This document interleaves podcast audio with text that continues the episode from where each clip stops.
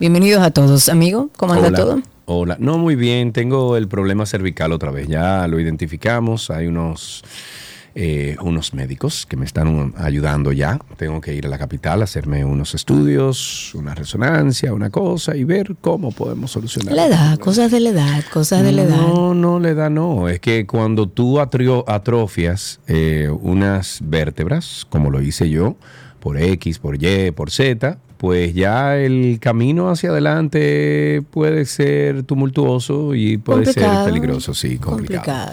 Pero gracias a Dios que yo guardé ese Lazy Boy que yo compré hace dos años cuando me dio esto por primera vez. Lo guardé, lo traje conmigo en la mudanza y gracias a Dios lo tengo ahí en la sala y es lo que voy a utilizar ahora para dormir en los próximos días. Oh, mi Dios. No Bueno, hablemos de los temas del país y de la sociedad. El ministro de Interior y Policía dijo algo maravilloso. Habló que vamos a iluminar el país. El gobierno va a instalar 120 mil lámparas LED en las calles de los barrios más vulnerables de todo el territorio nacional. Puedo hacerle la observación que toda la carretera La Isabela está apagada, que toda la calle que entra hacia Cuesta Hermosa 3 también, que toda la zona hacia Perantuén y toda esa zona de ahí también es una boca del lobo. De hecho, los policías aprovechan.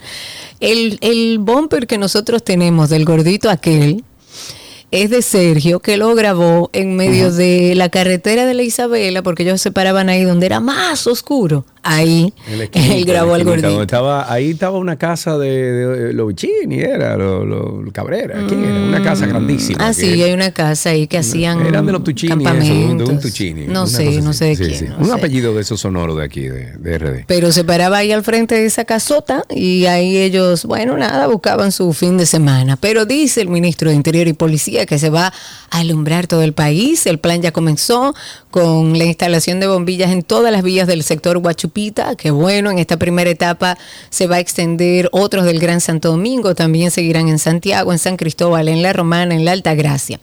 Pero de acuerdo con Chubásquez, estas acciones son parte de un programa que va a funcionar de, de la mano de los dirigentes y personal comunitario, que me parece muy bien, que se integra a la sociedad y a la comunidad para que sea ella misma responsable de comunicar, de alertar, de prevenir y de unirse, porque yo creo que cuando las comunidades se unen y, generan esa necesidad de compartir y de mantener un ambiente sano y lejos de la delincuencia, se logra, se logra. Hay otros modelos en otros países que ha funcionado bastante bien y que no se quede solamente en iluminar, sino que también sigan trabajando desde la Policía Nacional para asegurar la seguridad de todos los dominicanos. Oye, eso. Alan y Christy, por favor, revisen sus correos electrónicos. Nos escribieron ahí de IPDTL.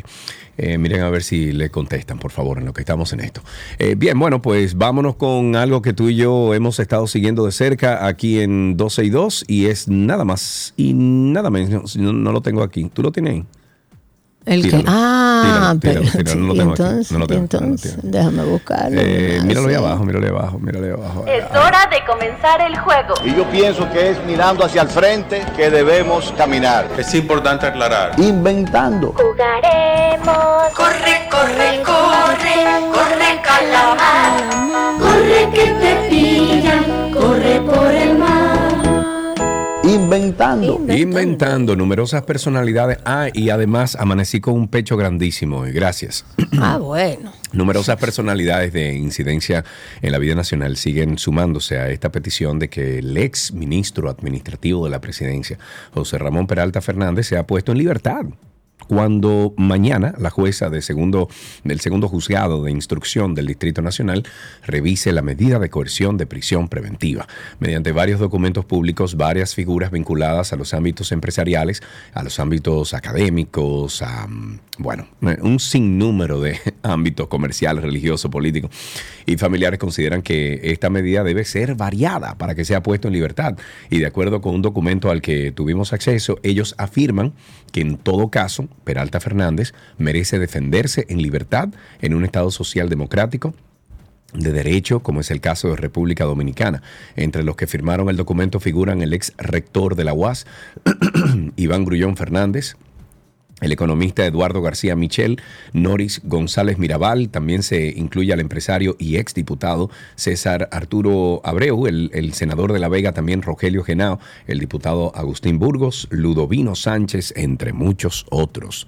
Free Peralta debería de ser el, el Free hashtag, Peralta. Free Peralta. Eh, El único que queda. El próximo 6 de noviembre se conmemora el Día de la Constitución. Es una ocasión, bueno, en ocasión de esto, un periódico local dio a conocer una información que me encantaría compartir con ustedes. El artículo se titula Desde hace 17 años, San Cristóbal tiene fiao el monumento a los constituyentes. Pero ustedes se preguntarán a qué se refiere con esto. Pues procedo a leer parte del material que dice, y, lo cito, dice, Señor presidente, desde hace 17 años San Cristóbal tiene fiao el monumento a los constituyentes. Sí, señor presidente, el mismo lugar donde tendrán lugar los actos centrales con motivo del Día de la Constitución, llamado Monumento a los Constituyentes, único en el país dedicado a esos 33 representativos que se reunieron en San Cristóbal para dotar a la naciente república de su Carta Magna. Ese mismo, señor presidente, aún no nos ha sido saldado después de 17 años desde su inauguración en el 2006. Este monumento, la obra urbana más importante y significativa erigida en San Cristóbal después del ajusticiamiento del dictador Trujillo, tiene desde esa fecha pendiente de saldo 10 millones de pesos, con con sentencias judiciales a su favor, con supervisiones del mismo ayuntamiento, de obras públicas, del CODIA, con informes de la Contraloría General de la República, con certificados de deudas y solicitudes del Ayuntamiento de San Cristóbal al Poder Ejecutivo en las dos gestiones del alcalde José Montaz y en ambas ocasiones remitidas al Ministerio de Hacienda. Básicamente, señor presidente, el monumento a los constituyentes está abandonado y en medio de una crisis. Ojalá y se pueda resolver. Debemos empezar nosotros a darle, a darle valor a nuestra historia. Yo creo que mucho de lo que está pasando con nuestra juventud es que se han divorciado completamente de su país, de su historia, de lo que hemos logrado, de lo que somos capaces. Aquel dominicano que no conoce su historia evi- evidentemente no va a valorar su país. Ojalá podamos lograr terminar esto, pero no solo eso, sino hacerle saber a todo San Cristóbal, sobre todo a las nuevas generaciones, qué es lo que significa ese monumento. Bueno, Karina, casi un récord. Apenas dos días después, un momentico. Ya me estoy tomando medicina y todo. Apenas dos días después de que el suspendido alcalde por la romana, Juan Antonio Adames, fue puesto en libertad provisional en su de, en su condena de dos años de cárcel, este jueves vuelve al banquillo de los acusados a responder por una acusación de desfalco al Estado Dominicano por 200 millones de pesos. Y es que la Cámara Penal de la Corte de Apelación de San Pedro de Macorís conocerá este jueves la audiencia de juicio de fondo que se le sigue al suspendido alcalde Adames, acusado de corrupción al frente del Ayuntamiento de La Romana. Este caso se acerca a los 200 reenvíos desde el año 2013 a la fecha y si no es récord, está cerca de serlo. Qué rico todo, ¿eh? La Cámara de Diputados aprobó en el día de ayer dos préstamos, un Ay, monto ay, total ay, de ay, ay, ay, ay, ay. Yo 430 quiero millones saber- de dólares. So, óyeme, yo quiero saber cómo es que vamos a pagar todo esto cuarto. Eso es lo que yo quiero saber. ¿Cómo es que Bueno, vamos a yo- hay muy buenos economistas y hemos hablado con economistas aquí sobre este co- sobre ese tema de la deuda y lo que ellos insisten es que hasta el momento estamos endeudados de una manera todavía no peligrosa. Pero bueno, previo a votar el primer préstamo, los voceros tanto de la FUPU como del PLD anunciaron la salida de sus bloques. Ellos dicen que se realizó una estocada a los procedimientos, un atropello al país por la cantidad de préstamos que se han tomado. Y luego que abandonaron eh, el hemiciclo la Cámara de Diputados, aprobó en primer lugar un endeudamiento por 200 millones de dólares. Fue firmado el 20 de octubre del 2022. Eso fue entre nuestro país y el BEI, el Banco Interamericano de Desarrollo. No, no, no, este país es del BEI de ella, muchachos. Eh, Casi. El préstamo, según lo que se indica, va a ser utilizado para la ejecución del programa de apoyo a la movilidad, transporte terrestre y seguridad vial en la República Dominicana. La Cámara de Diputados inició inmediatamente el conocimiento del segundo préstamo que fue firmado el pasado 16 de enero también entre el país, pero en este caso con el Banco Internacional de Reconstrucción y Fomento. En ese caso fue de 230 millones de dólares.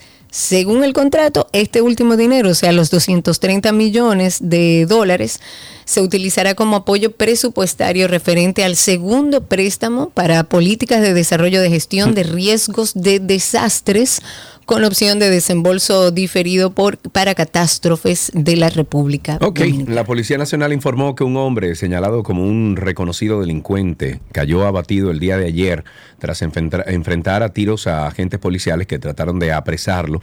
Esto fue en el residencial Buenaventuranza del municipio de Santo Domingo Norte y durante el incidente dos agentes policiales, eh, policiales resultaron heridos y dos mujeres se encuentran bajo custodia policial para fines de investigación. De acuerdo con un comunicado emitido por las autoridades policiales, el hombre identificado con, por las autoridades como Nelfi de Jesús Rodríguez, de 22 añitos. Oye, eso.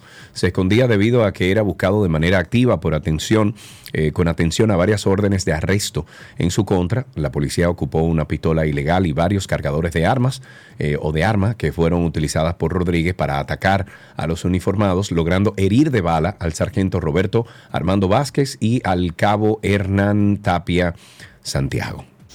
Tú viste el video, ¿verdad? Sí, yo lo vi, claro. Dios mío, qué barbaridad. Bueno, prohibido olvidar. Qué barbaridad, pero también el, o sea, no, no estoy justificando que lo hayan matado, pero el tipo también era un antisocial y un delincuente. Pero claro, es un delincuente. uno, la verdad es que uno no se va a alegrar, ni uno puede festejar ni festinar alrededor de muertes, nunca, jamás, siempre. Primero los derechos universales y uno de ellos es el derecho a la vida. Sin embargo, hay cosas que el ser humano se busca. Él se estaba buscando por varios homicidios, o sea que en medio de esa encerrona, em, en el video no aparece, pero él estaba desde allá arriba con su pistola tirando. Y evidentemente si ya agrede a la policía, pues la policía debe accionar. Prohibido olvidar, así quiero empezar. El pasado fin de semana, porque esto no se nos puede olvidar, estábamos muchos celebrando Halloween, que al final del día yo creo que eh, en nuestro país se celebra como una fiesta de disfraces, como una excusa para poder disfrazarse. No creo que mucho más que eso. De hecho, si ustedes ven los disfraces de la gente que sale a la calle a celebrar su día de disfraces, muy pocos tienen que ver con Halloween regularmente, o sea, eh, con cosas así oscuras o con brujas.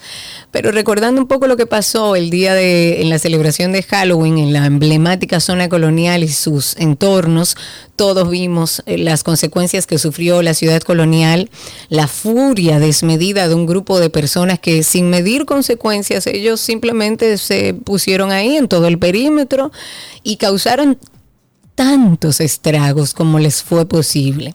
Recientemente, y esto lo conversábamos en el día de ayer, la vicepresidenta Raquel Peña anunciaba que se iban a tomar medidas ejemplares para hacer que los responsables paguen. Y vamos a esperar que así sea. Sin embargo, en, en redes sociales hay muchas personas que dicen que por tratarse de un delito colectivo, y por el elevado número de participantes como que no hay forma de que se castigue a ningún responsable. Pero en redes también vimos un video de un experto explicando las posibles consecuencias a las que se pueden enfrentar los que estén involucrados en esto y a los que se puedan identificar. Y para conocer un poco más sobre este tema, decidimos ponernos en contacto con él. Tenemos vía telefónica al licenciado Juan Miguel Castillo Roldán, él es abogado, profesor universitario, para que nos dé un poco de idea con respecto a este tema. Licenciado, bienvenido. Saludos, Sergio, Karina. Feliz de estar con ustedes de nuevo. Saben que siempre te da la orden para ustedes. Gracias, muchísimas gracias. Muchísimas gracias, licenciado. Eh, Juan Miguel, ¿cómo se puede tipificar las infracciones que se cometieron ahí en la ciudad colonial durante el fin de semana? O sea, ¿cómo legalmente le llamamos?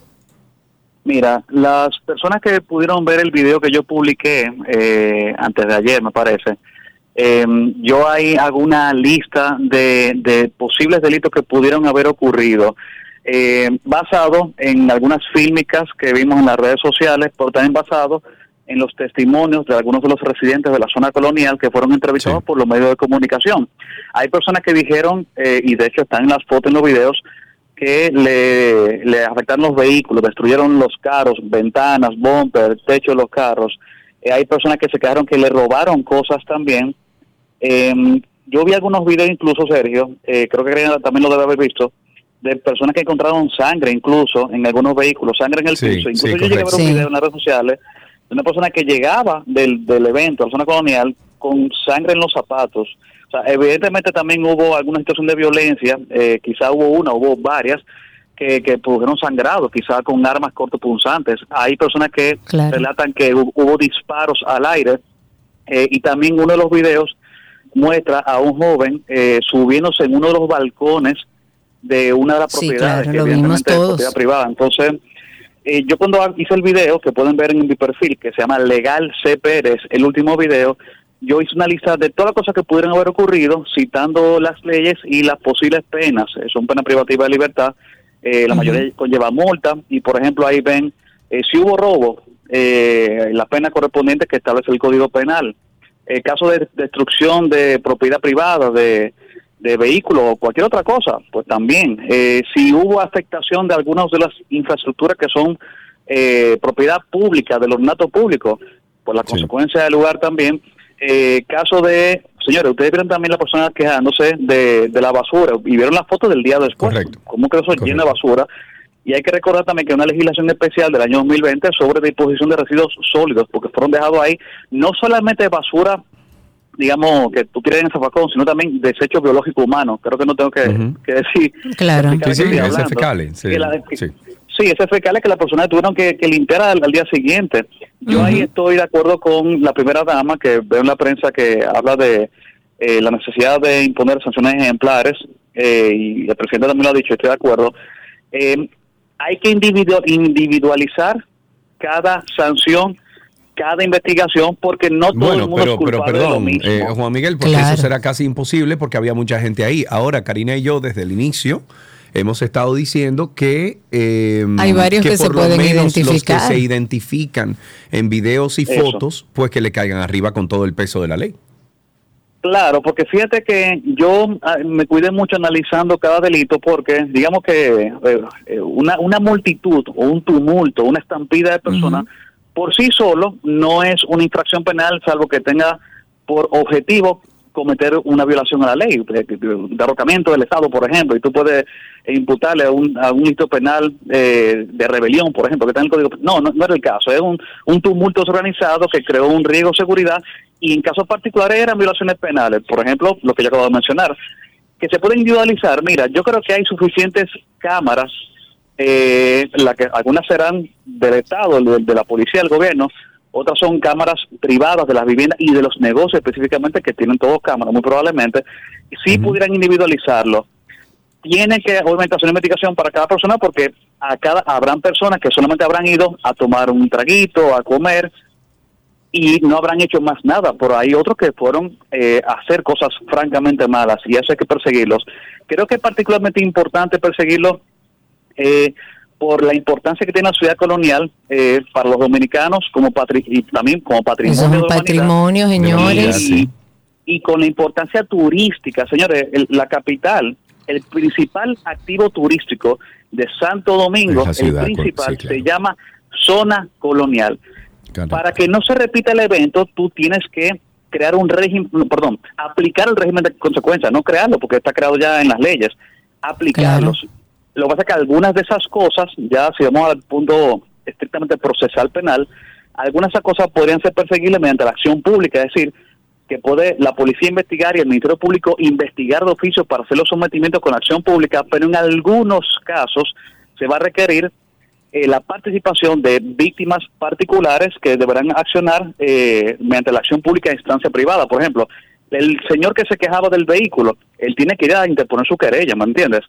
Personas que tengan daños particulares deben ir, eh, ser proactivos y diligentes y e ir al Ministerio Público y depositar las querellas. De hecho, si yo fuera también parte de, eh, de- del equipo que esté investigando, Si yo fuera, no, o dueño de, lo- de uno de los negocios. Perdón, dime. Digo, dueño de los negocios de los alrededores que fueron afectados por esta situación también pueden denunciar. Claro, yo incluso por la impor- por la gravedad del hecho, por la gravedad, eh, para evitar que se repita y para no incluso depender de, de quizás de, de la pereza, el letargo de algunos de los denunciantes, que se movilicen directamente allá y que recojan las denuncias en el lugar, que no hay ningún inconveniente, que vaya Claro. Ministerio Público con el personal y que ellos mismos levanten, tomen la fotografía, eh, busquen testimonio, se puede armar el expediente, porque tiene que haber una cantidad determinada importante de sometimientos con- de sometimientos contra cada responsable. Quien robó debe pagar, quien destruyó debe pagar. Eh, el problema va a ser el identificarlo. Sí. Sí, eso ya, mira, eso ya es una discusión probatoria. Si hay una imposibilidad material de identificación, eh, por ejemplo, ah, ustedes vieron también la fotografía en los videos que habían personas eh, con máscaras, habían personas disfrazadas. Eso lo, Sí. lo va a complicar enormemente. Eh, ahí yo no tengo la solución porque si no se le ve la cara y no es, no es posible identificarlo, Sí, eso es no se podrá hacer claro. nada. Pero Claro. yo quisiera eh, que hubieran sanciones todas las que se puedan. Eh, eso es importantísimo y quizá también ver eh, un poquito de, de actitud proactiva de, de- del ayuntamiento también. Creo que sería hasta por la confianza pública. Que no ha señores, dicho ni mu, colonial, señores, el No. ayuntamiento. Nuestra ciudad colonial debemos protegerla como patrimonio nacional, como patrimonio de humanidad, como activo turístico y, señores, hasta por un tema de, de protección de los negocios y las inversiones. Las Claro. personas Pero claro. inversiones Y de los que viven ahí, eso es negocios. residencial también. Sí. Claro, o sea, o sea que yo compro un, un inmueble ahí o desarrollo un negocio y yo no sé qué día, por cuál festividad voy a recibir una marejada de personas que de forma impune van a Mira. destruir, robar. Y yo y por Exacto. último, lo que es importante, ¿qué pasa con las personas que ingresaron a propiedad privada por los que quedaron en los balcones y si había niños ahí, Sergio? ¿Me entiendes Claro, dónde voy? claro, Claro. claro, claro, claro. ¿Cómo tú Eh, Seguro que había, en la zona colonial siempre hay familias. Hombres adultos, desconocidos, con conducta antisocial, a una casa donde hay niños, porque hay familias ahí. ¿Cómo tú evitas entonces que ocurran situaciones de violación sexual, por ejemplo? No lo vas a Sí. controlar, porque eh, es una situación de caos, ¿me entiendes? Eh, una última cosa, eh, Juan Miguel. Eh, en el caso de la policía, eh, esto duró varias horas, incluso eh, tarde o, eh, temprano en la mañana, ¿verdad? En la madrugada. Eh, no hubo un dispositivo desplegado, o sea, inmediatamente para una emergencia, porque eso se considera una emergencia de, de, de, De seguridad. de seguridad y de también de, eso tiene un nombre en la ley, es como de eh, comportamiento De desorden civi- público. ciudadano, una cosa así. Eh, la policía no le cae, a la policía no le, no le recae eh, algún peso de la ley en cuanto a esto. Mira, si hay alguna falta en la eh, gerencia de la policía, pueden haber consecuencias quizás. Mira, si tú ves, por ejemplo, con la situación que tenemos ahora de, de guerra en Palestina, e Israel, tú ves eh, manifestaciones que se eh, producen de forma eh, espontánea en alguna parte de Europa, y cuando aparecen 5 o 10 personas de repente manifestándose, tú ves automáticamente una respuesta de las unidades Por eh, eso lo pregunto, policiales. por eso lo pregunto, porque en este caso Aquí, la policía dejó a la brigandine. Sí, aquí debió haber una unidad de respuesta rápida eh, que debió responder en tiempo real, porque te voy a decir una cosa, porque eh, vi personas diciendo en los medios, no había forma que ellos supieran que se iba a mover miles de personas de repente. No, pero Eh, estaba en la ciudad no. colonial, por Dios, a la ciudad colonial, ¿cuántas calles son? Ocho. Yo, yo, yo estaba en la ciudad colonial, se estaba en una boda, para que tú entiendas. Yo duré una hora para salir de ahí. Y te Bueno. digo algo, Sergio, yo entiendo ese argumento, pero te digo algo. Miles de personas no se materializan de forma mágica como si fuera teletransportación de un punto A a un punto B. Esa gente caminó a pie y recorrió mucha distancia hasta llegar a la zona colonial. Eso pudo haber Claro. sido detectado y se pudo movilizar Claro. la policía. Si realmente había tiempo, tenemos que tener, eh, debemos tener una unidad de respuesta rápida para ese tipo de caos. Yo estoy sorprendido incluso de que no pasó mayores. Te digo algo, porque pudo haber sido Poco mucho peor pasó. para el Yo nivel estoy de de, de acuerdo. comportamiento antisocial de la persona. Eso era para que hubiera muchos muertos.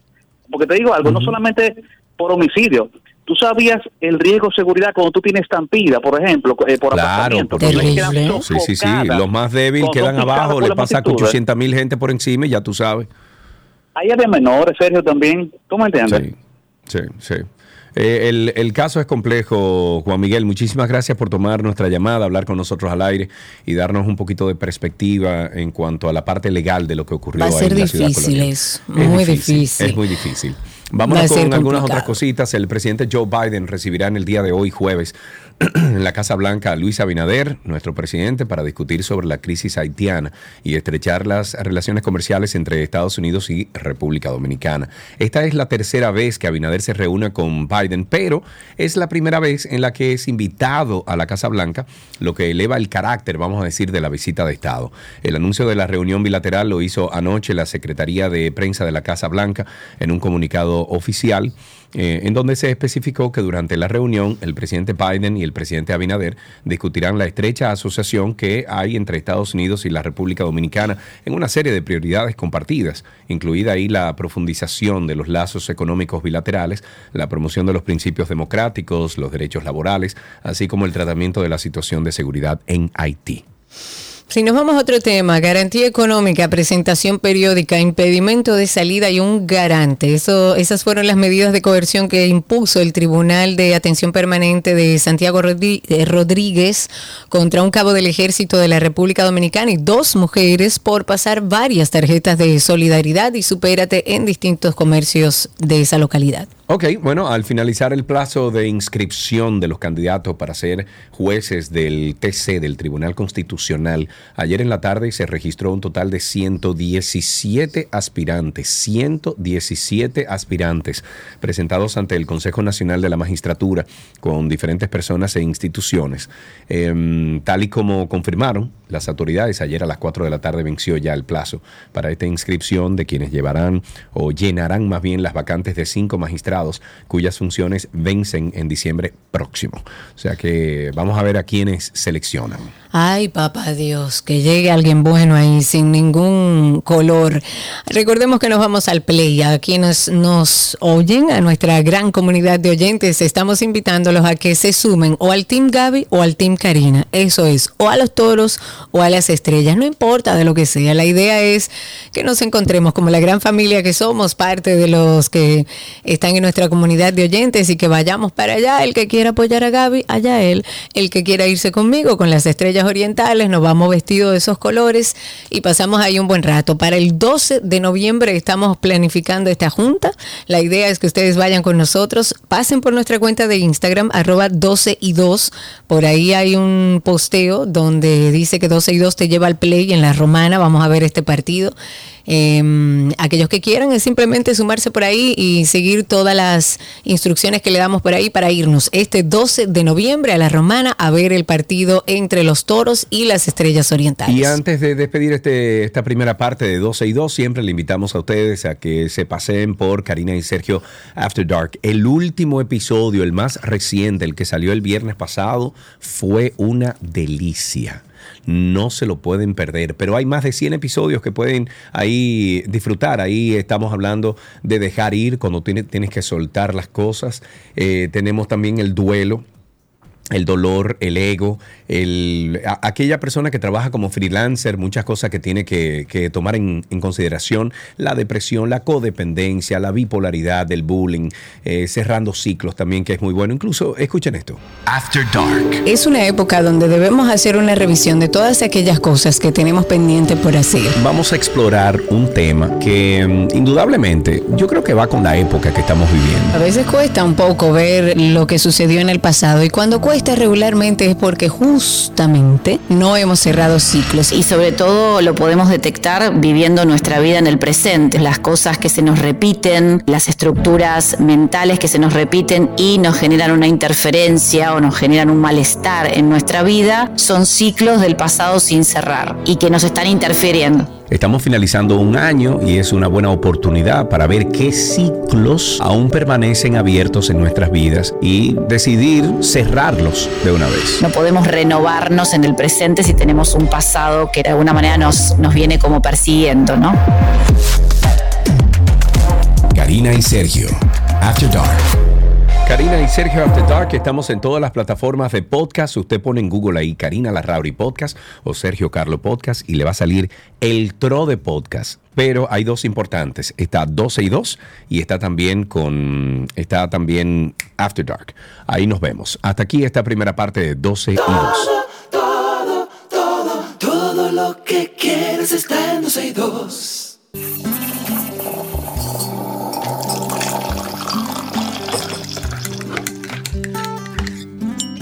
Ya estamos en nuestro cafecito de las 12 y en el día de hoy, señoras y señores, damas y caballeros, este cafecito, eh, bueno, lo vamos a compartir con una persona que usted conoce, conoce, ha visto por ahí. Siempre invitamos a alguien del mundo del arte, la cultura, el entretenimiento y hoy nos tomamos un cafecito con el cantautor dominicano Samuel González, nominado a dos en dos ocasiones a premios soberanos. Samuel, muchísimas gracias por acompañarnos en el día de hoy. ¿Cómo estás, amigo? Muy, muy feliz, contento, Sergio Carlos, Karina Larrauli. Eh, de verdad que me siento muy contento de estar con ustedes en este cafecito de 12 y 2. Qué rico. Para nosotros también, un placer. Vamos a hablar primero del café. ¿Usted es cafetero? Bueno, bueno, desde niño mi mamá siempre me... Ay, la cucharita, el platico. El, el hábito, el hábito del café por la mañanita antes de irse al colegio, porque el café como que activa a uno de una vez. Claro. Claro. Y tú eres, y ahora de adulto, ¿sigues bebiendo café? ¿Te gusta bebértelo? ¿Cómo te gusta? Bueno, esporádicamente me, me lo tomo de- después de la, del mediodía. eh, Ah, ok. Porque como y me gusta como, como eh, subir un poquito más eh, que- para que no me dé sueño, ¿tú entiendes? O sea, y poder hacer las Claro, porque después de comer uno lo que quiere es acostarse. claro. Uno se activa con eso.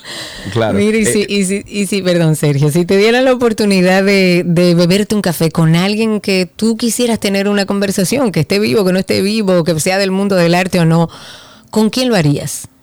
Bueno, yo lo haría con mi gran amiga, hermana, que eh, siempre eh, eh, es un deleite conversar con ella y, y la vivencia de Omar y la mala. Que, Ay, Dios, Ay, Dios, mío, que la queremos aquí. Ese espíritu, compadre.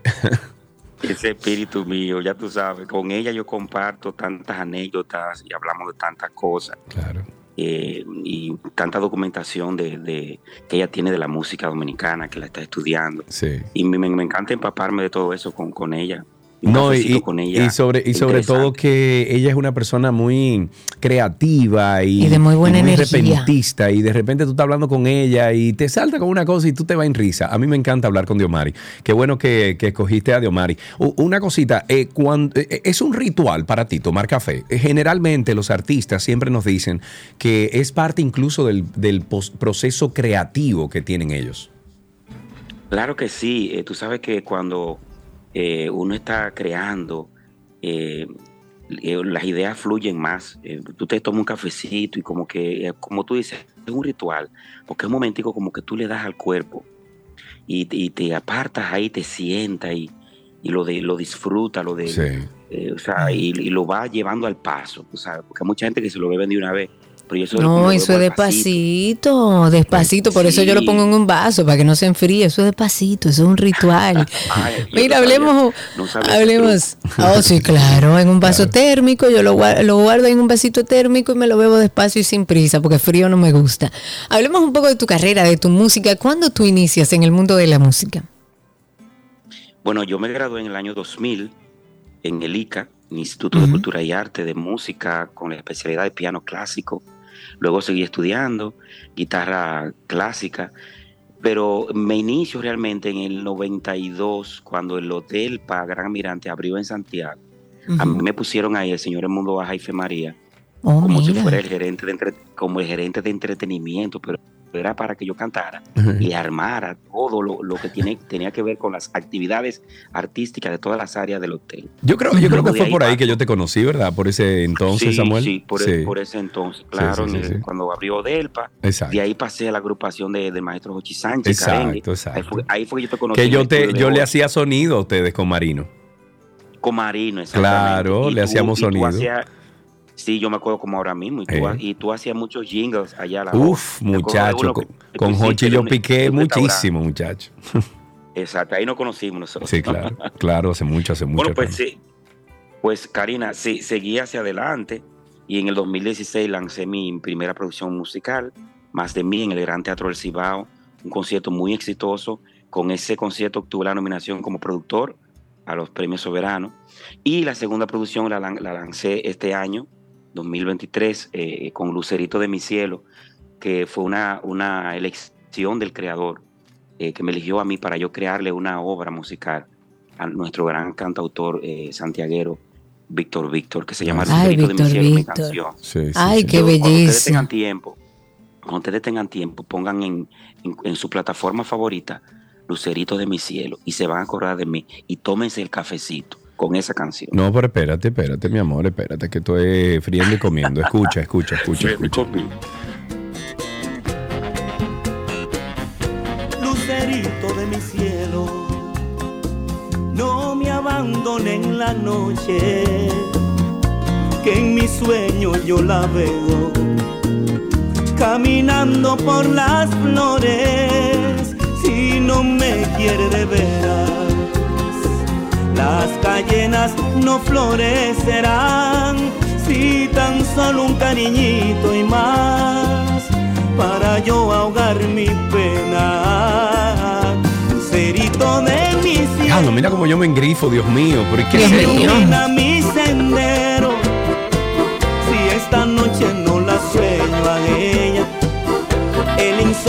Qué cosa tan bella, conchale, Dios mío, Samuel. Felicidades, Dios mío. Mira, me, me engrifé. gracias. ¿Dónde fue grabado ese video? Eso me parece como Santiago, allá arriba, por alguna casa Sí, de ese. eso es la casa, la casa de Merchor, Ah, ok. eh, que está ahí en, en la en la Eri Ekman, a la derecha. ¿Tú recuerdas que ahí vivía Jean Antonio H? Claro. Ahora ese ese terreno ahí lo tiene Merchor con esa casota. Claro, qué Y linda, yo qué un día linda. fui a tocar, sí, muy bonito, fui a tocar una Navidad y le dije, mira, yo quiero hacer algún día Un un video video, con, aquí. ese, con ese escenario atrás de Santiago. Sí, sí. Y se te dio. Se te dio, hizo. claro. Claro que sí. Y qué linda Uy. está la canción. Te Ay, felicidades. sí, hermosa. ¿Habrá presentaciones próximamente? Sí, eh, vamos a estar en, en el día 3 de noviembre. Voy a estar ahí en el concierto a Margaret Sessions, que está haciendo La Oreja Media. Voy a estar junto a muchos artistas como Pavel Núñez, Dalgisa Pantaleón, Patricia Pereira, Piru, Badir, Cruz Monti, Ay, pero Eh, eso va a estar muy Mato. bien. sí, Joanna, Techi, Fatule, Oh. Leo, Félix de Olio. Ya tú sabes, con una producción de, de La Oreja Media y la dirección musical del maestro Gustavo Rodríguez. Ok. Oigan bien, Amargue poder- Sessions. Oh, el- se va a pasar 3 de bien. ¿eh? En Jarro Café, sí, se va a pasar súper nice. Recordemos, el Amargue Session será mañana, 3 de noviembre, a las 9 de la noche en Hard Rock Café. Si ustedes quieren ir, compren las boletas con tiempo, la están vendiendo a través de Huepa Tickets. Qué placer hablar contigo, Samuel. Muchísimas gracias por este cafecito. Ay, gracias a ti, Karina y Sergio Carlos, que los adoro, siempre escucho el programa. Es mutuo, y de amigo. verdad que eh, este café es mortal, el que nos estamos Qué tomando. rico. Me gusta, me Claro gusta. que Vamos a sí. despedirnos entonces un poquito más de Lucerito de mi cielo. Samuel González lo puede buscar en cualquiera de las plataformas donde usted eh, consume música, incluso en YouTube, para que vea entonces el video y la bella vista de mi hermoso Santiago. Samuel, un abrazo para ti. Gracias por el cafecito. Gracias. para entregárselo a ella. No te rindas por el viento.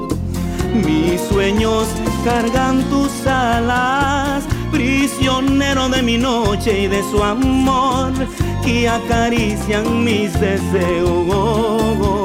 Lucerito de mi cielo,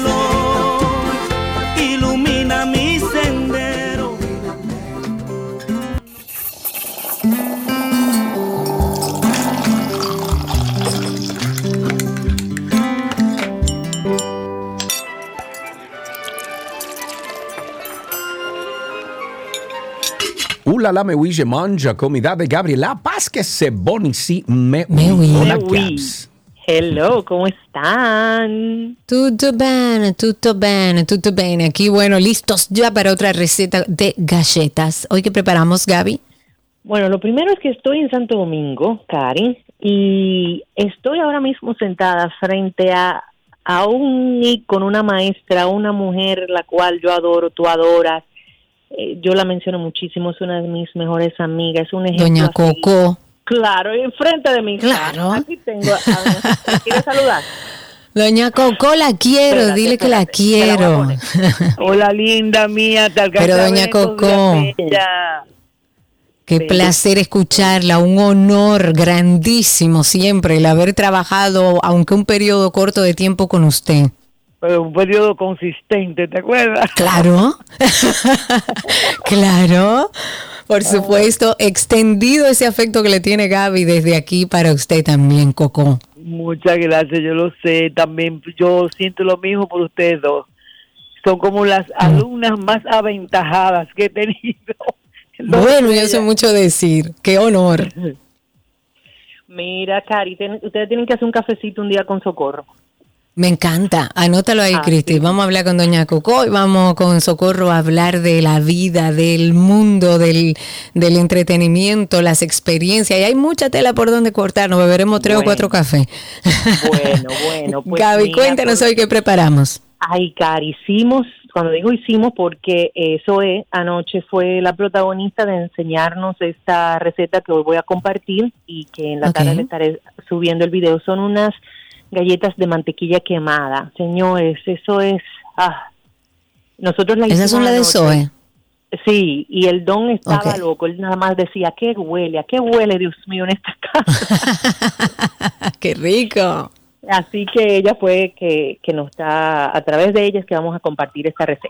Necesitamos tres cuartos de taza de mantequilla quemada. Esto va a ser alrededor como de una barra de 100 gramos, una taza de azúcar morena y un cuarto de taza de azúcar blanca, una cucharada de vainilla, un huevo más una yema que deben de estar a temperatura ambiente. Me lo dijo muy claro, mami, a temperatura ambiente. Ok. Una y tres cuartos taza de harina, tres cuartos de cucharadita de bicarbonato. Otra cosa que me dijo, muélelo bien el bicarbonato porque algunas veces se, se engruma, que esté bien, bien pulverizado. Y una cucharadita de sal. Lo primero es que estas galletas toman su tiempo porque son en diferentes eh, etapas. Vamos a derretir la mantequilla y a llevarla a quemarse. Esto se hace Ok. a fuego suave y se va a ir quemando poco a poco. Luego la vas a dejar reposar porque no se puede utilizar mantequilla caliente. Más o menos una hora la debes de dejar ahí que, que se refresque. Entonces luego vas a mezclar esta mantequilla con el azúcar morena, el azúcar blanca, vas a agregar la vainilla y el huevo y la yema. Y mezclas bien. Lo vas a dejar separado y aparte vas a mezclar la harina con el bicarbonato y la sal y esta mezcla se la vas a ir agregando en, en- en mitad y mitad, o sea, no, no la agregues toda de un, de un tirón, sino que agregas la mitad de la harina a la mantequilla y vas a, mezclar con espátula. Todo esto es a mano, primero con un batidor de mano y luego con una espátula. Otro de los truquitos que ella me dijo fue que no sobremezcles para que te queden, la palabra de ella fue chewy, es decir, gomosas, eh, ricas, deliciosas. Esta masa va a ir a nevera por una hora, mínimo media hora, pero si es una hora, mucho mejor. Y luego vas a hacer bolas de, de la masa, la aplastas un poco y la vas a colocar en una bandeja para hornos con papel de horno. Y esto lo vamos a llevar a hornear por 11 minutos a una temperatura de 375 grados. Finalizado este tiempo, vas a retirar, tienes que dejar que se enfríe a temperatura ambiente, porque yo de hecho quise agarrar una acabada de salir y lo que hice fue hacerle un hoyo, Claro. claro, porque es tan suavecita, pero el olor me tenía claro.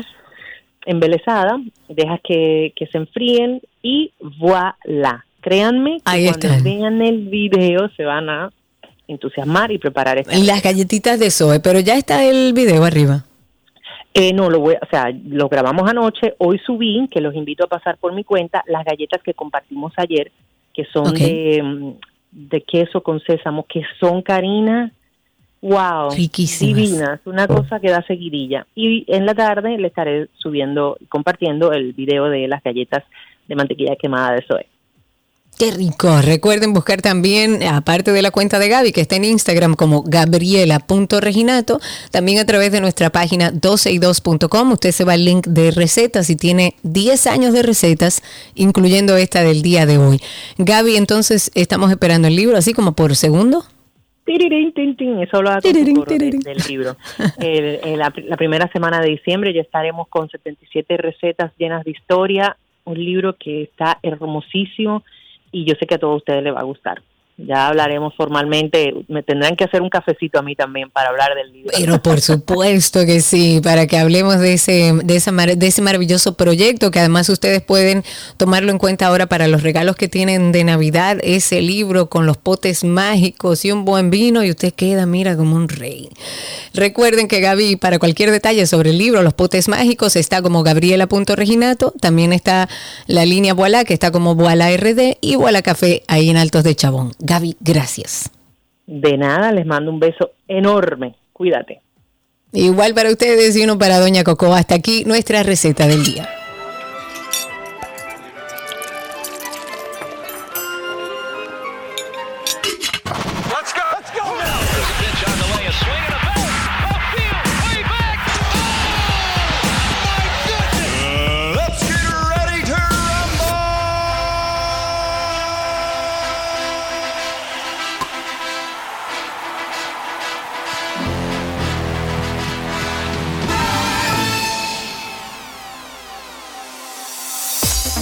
Bueno, vámonos entonces con béisbol. Los Leones del Escogido vencieron cinco carreras por tres a los Gigantes, mientras que los Toros del Este volvieron a ganarle a los Tigres del Licey en un partido que quedó 7-1. Y finalmente las Estrellas Orientales vencieron a, Dios mío, a las Águilas Ibañez.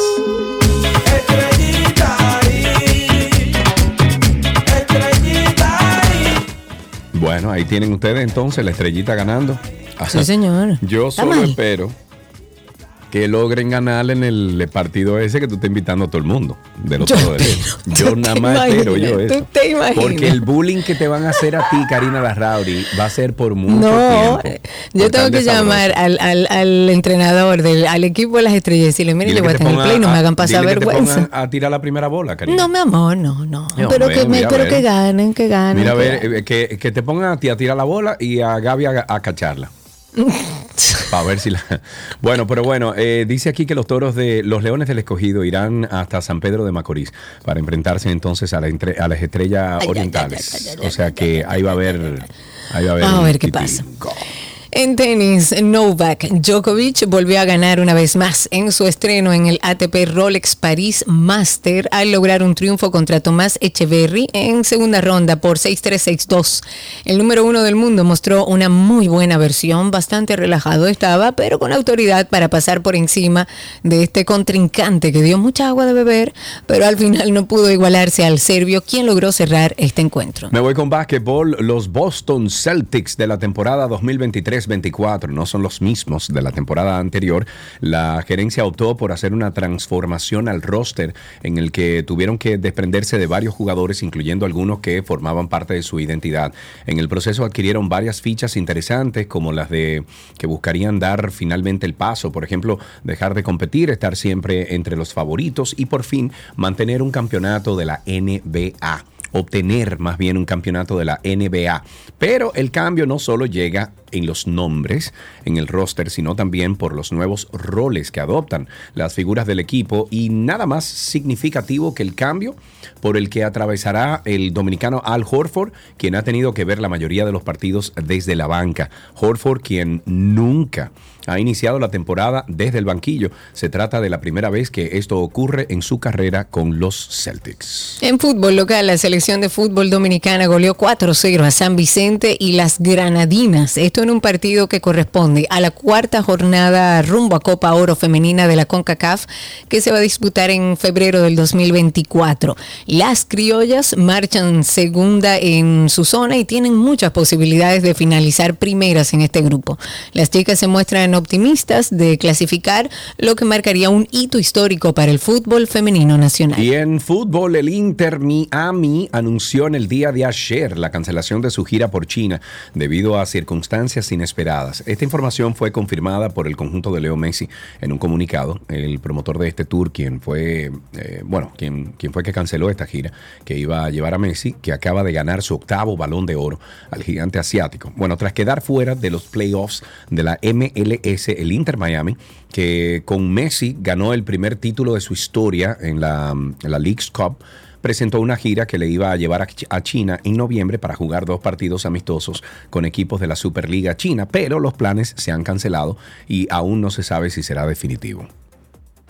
De esta forma finalizamos deportes, no sin antes recordarles nuestro podcast de Karina y Sergio After Dark. Tú sabes que a más de uno de nosotros nos ha mortificado en algún momento de nuestras vidas el tema del peso, a todos. Desde muy niña la presión familiar y social ha sido y es brutal. Y hay muchas presiones socioeconómicas, incluso culturales, que están marcadas, yo creo que básicamente por la industria cosmética, por la moda. O sea, yo he escuchado de todo, que estoy súper flaca, que voy a desaparecer, que parezco que tengo anorexia. Por el tema de alimentación, de deporte, que ha creado como una especie de patrones que se idealiza un peso. Ser obeso hoy en día constituye un verdadero estigma social. Incluso ya un niño de 6 años discrimina en que ser obeso es algo negativo, como una idea de que no se puede ser feliz, de tener menos amiguitos. Y ha sido muy difícil. La presión y la incomprensión es muy fuerte. Karina y Sergio, After Dark. Karina y Sergio After Dark. Estamos en todas las plataformas de podcast. Lo más fácil que usted puede hacer para conectar con nosotros en Karina y Sergio After Dark es entrar ahora mismo a Google y poner Karina Larrauri Podcast o usted pone, también escribe Sergio Carlo Podcast y voilà, usted se conecta con nosotros. Los viernes a las 7 de la noche siempre publicamos un episodio y también suscríbase a 12 y 2 por favor para que esté conectado en los dos programas con nosotros. Hasta aquí Deportes en 12 y 2. Let's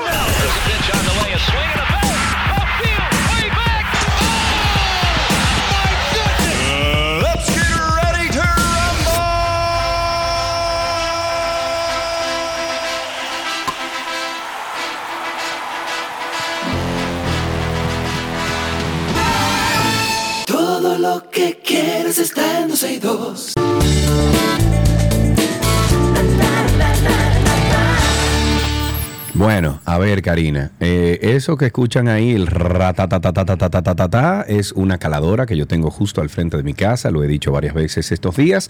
Parece que están taladrando a China, a mí no me importa porque lo que están resolviendo es un problema de la alcantarilla que tenemos desde, bueno, desde que yo me mudé aquí hace un año y piquito, está ese problema, llueve, cae dos gotas y se llena toda la calle de agua, le están poniendo caso y lo están resolviendo. O sea que, por favor, ni que le moleste a ustedes, ni que me moleste a mí.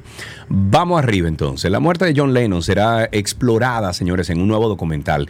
La serie de tres partes de Apple TV Plus, John Lennon Murder Without a Trial, ofrecerá la mirada más cercana a los hechos durante la trágica muerte de esta leyenda musical. La serie musical narrada por Kiefer Sutherland. Uy, qué bien, me gusta la voz de Kiefer. Presenta entrevistas exclusivas con testigos y fotografías de la escena del crimen nunca antes vistas.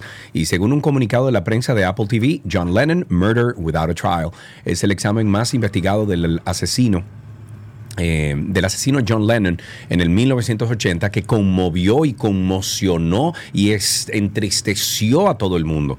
La producción recibió amplias solicitudes de la Ley de Li- Libertad de Información del Departamento de Policía de la Ciudad de Nueva York y también de la Junta de Libertad Condicional y la Oficina del Fiscal del Distrito y el material incluye entrevistas exclusivas con testigos presenciales que hablan por primera vez junto con algunas de las personas más cercanas a Lennon, revelando impactantes detalles. El comunicado dice también que se incluirán entrevistas con los abogados defensores, psiquiatras, detectives y fiscales de Chapman.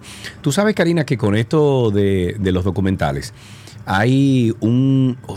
mm, Es un estado de los Estados Unidos, lo leí el otro día, Dios mío, ¿por qué que mi memoria es así? Pero hay un estado en el, en el este, perdón, en el oeste de los Estados Unidos que está experimentando en ponerles a los muchachos, o sea, darle, por ejemplo, la clase de Juan Pablo Duarte, pon tú, ¿verdad? Cuando se acaba o después que agotan un ciclo teórico de lecturas, etcétera, va un ciclo como de tres o cuatro días que son solamente documentales de Juan Pablo Duarte. Y dicen que los resultados de eso son, pero Qué es bueno. magnífico, porque lo que tú estudiaste teóricamente lo refuerzas con, con audiovisuales y se te queda la información ahí dentro. Ojalá Claro. y que aquí hagan algo similar. Ok. Robert De Niro acudió esta semana a un juzgado eh, de Manhattan, en Nueva York, para prestar declaración. Esto a raíz de una demanda que recibió de su antiguo asistente personal, Graham Robinson. Esta es una empleada que se ganó la confianza absoluta del actor hasta el punto de que no dejó de escalar posiciones hasta ser designada vicepresidenta de la productora de este artista, Canal Productions. A partir de ese momento su relación empezó a deteriorarse. Ahora Robinson ha decidido llevar a su antiguo jefe a los tribunales, o sea, Robert De Niro.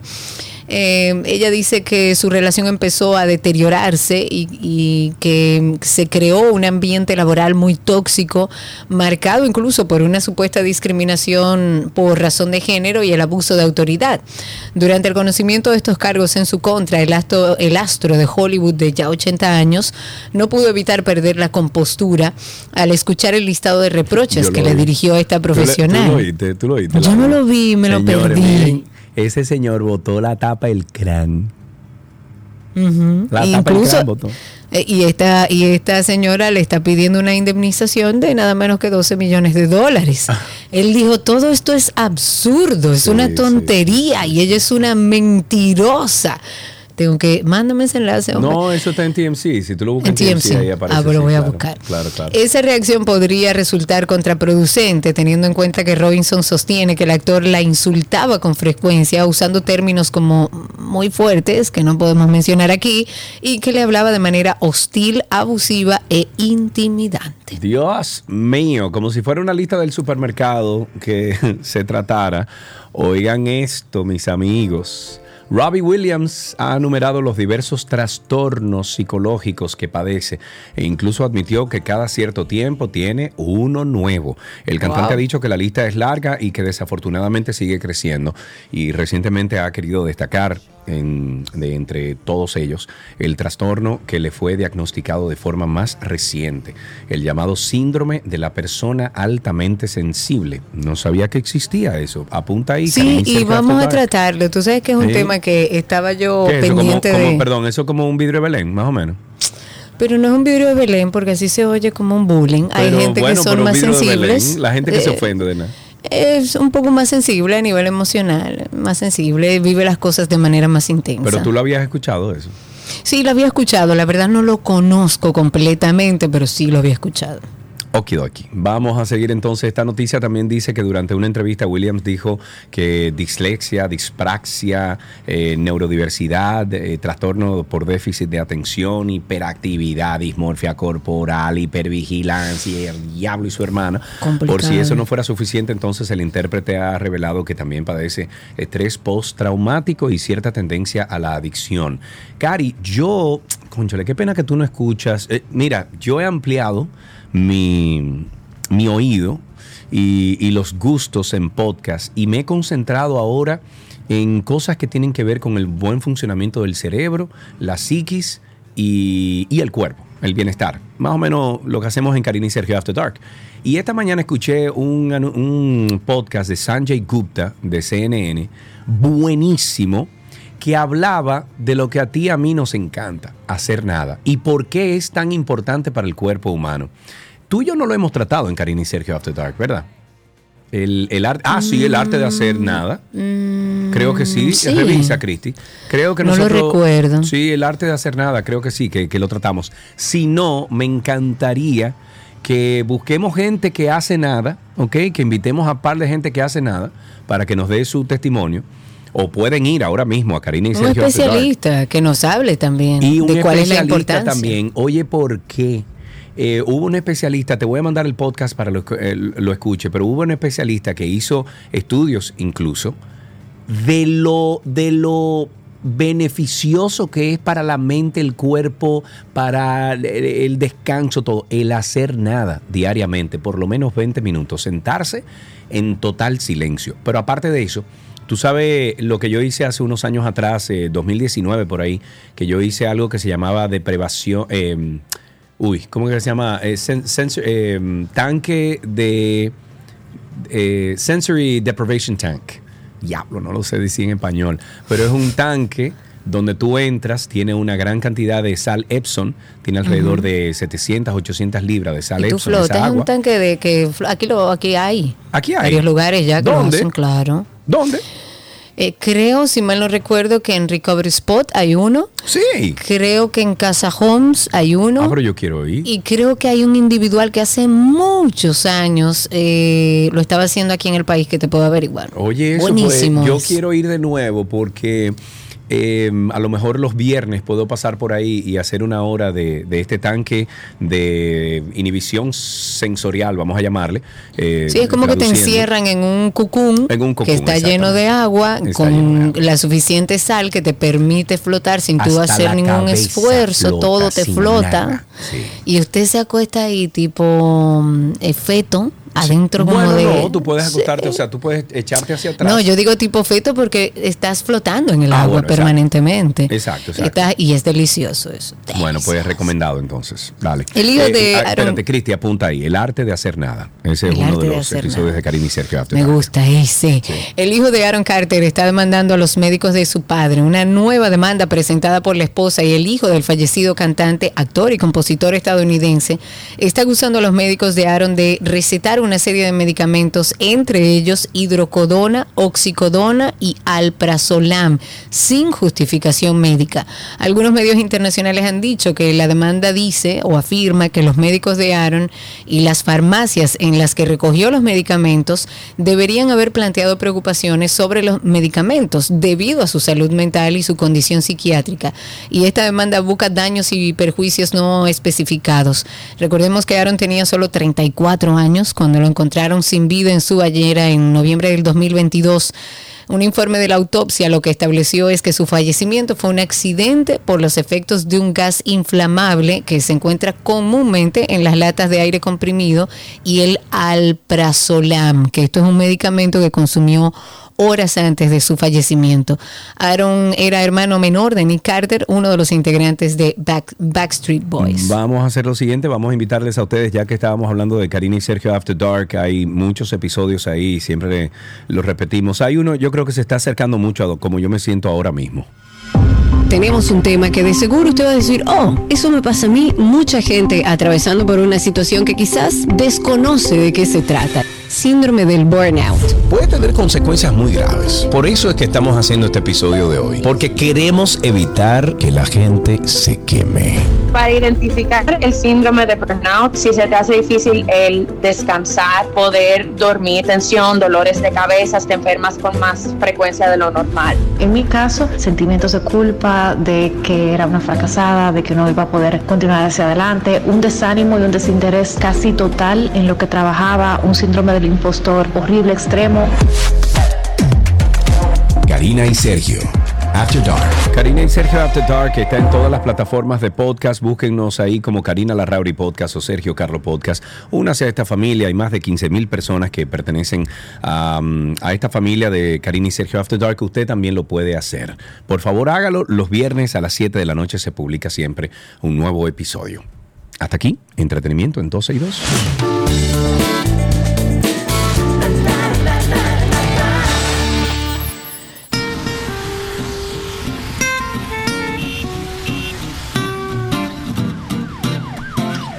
Ya estamos en Tránsito y Circo. Ustedes comiencen a llamar al 829-236-9856. 829-236-9856. Nuestro teléfono aquí en 12 y 2. Llamen ahora, contáctenos, cuéntenos qué se mueve en todo el país o donde quiera que usted esté escuchando este programa. 829-236-9856. Cuéntenos cómo está la calle, el tránsito y el circo. Mientras tanto, irles comentando que el diputado Víctor Suárez, quien notificó la pasada semana que había renunciado al PLD, ha dicho que un grupo de fanáticos se habían dedicado a, se habían dedicado a la tarea de cuestionar su decisión y de pedirle que entregara la curul que ganó con la organización. Él dijo, y cito, si me pagan lo que debo en el Instituto del Legislador, le entrego mi curul porque no estoy atado a nada. Ya Eso no le creo a ninguno, compadre. Él dijo que para lograr eh, que para lograr esa posición cada diputado debe competir interna y externamente y que por lo tanto la misma le pertenece al legislador que ganó. Y dijo que en contra del PLD no tiene nada, ni rencores, sino agradecimiento, que él ha sido respetado por la dirección del partido y no así por algunos compañeritos. Ok, bueno, 829-236-9856. Ahí tenemos a Camaño, nuestro amigo Camaño. Buenas tardes, ¿cómo estás? Buenas tardes, hola Sergio, hola Karina. Hola, Camaño. Vieron que estoy más, más, más interactivo. Más te vale. Sí, sí, más te Más vale, te amigo, te extrañábamos. No, que estoy saliendo más temprano, buscar los hermanitos del colegio, entonces ahí ya tú sabes. Eh, Está muy bien. eh, señores, no todo es queja. Hay que felicitar al director de Intran, que está organizando los parqueos en las avenidas de por aquí, de, de Piatini, Naco, lo está señalizando, parqueese bien. Si usted no se parquea bien, se están llevando los vehículos. Mi pregunta, Pregunta. ¿llegaría, llegaría ese sistema a los barrios de nuestro país? Pero tú estás. Oye, ¿qué es lo que, qué es lo que pasa?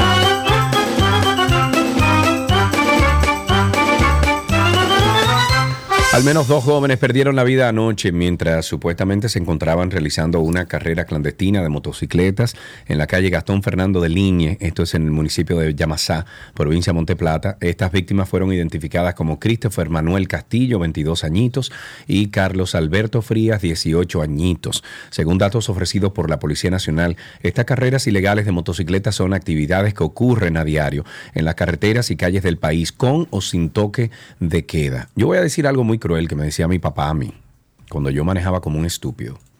Mi papá me decía, mi hijo, si tú te matas, conchole, nos vas a hacer falta. Si tú matas a otra persona y tú quedas vivo, vas a quedar con eso por el resto de tu vida.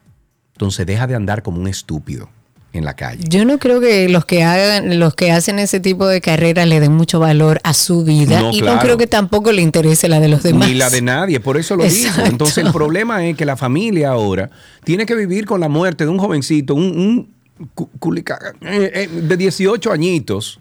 Pero que tú pudo sabes haber tenido peor. un futuro brillante adelante, Claro. Karina. Que pudo haber llegado a ser, óyeme, quien sea en este país. Y ya se le acabó.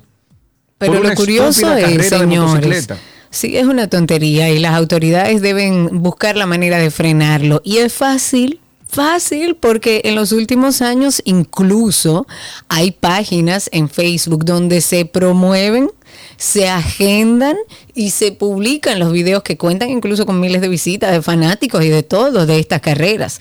Y a pesar de que las carreras son ilegales, eh, de, de motores, de, o sea, de esta carrera de motores son ilegales, son una realidad. O sea, las autoridades de, de la policía, del tránsito, parece que no se enteran de estas convocatorias que son públicas. Incluso los retos que se hacen los corredores en redes sociales, está todo expuesto en redes sociales. O sea que si hay un departamento de inteligencia que quiere acabar con eso, eso se resuelve en un mes, porque eso es público. Eso no lo hacen ellos callado y privado y que, nadie se preso entere. Ahí, pero que claro, preso que- pero lo que pasa es que paz. son motores. Ah, bueno, pero, pero que lo metan preso.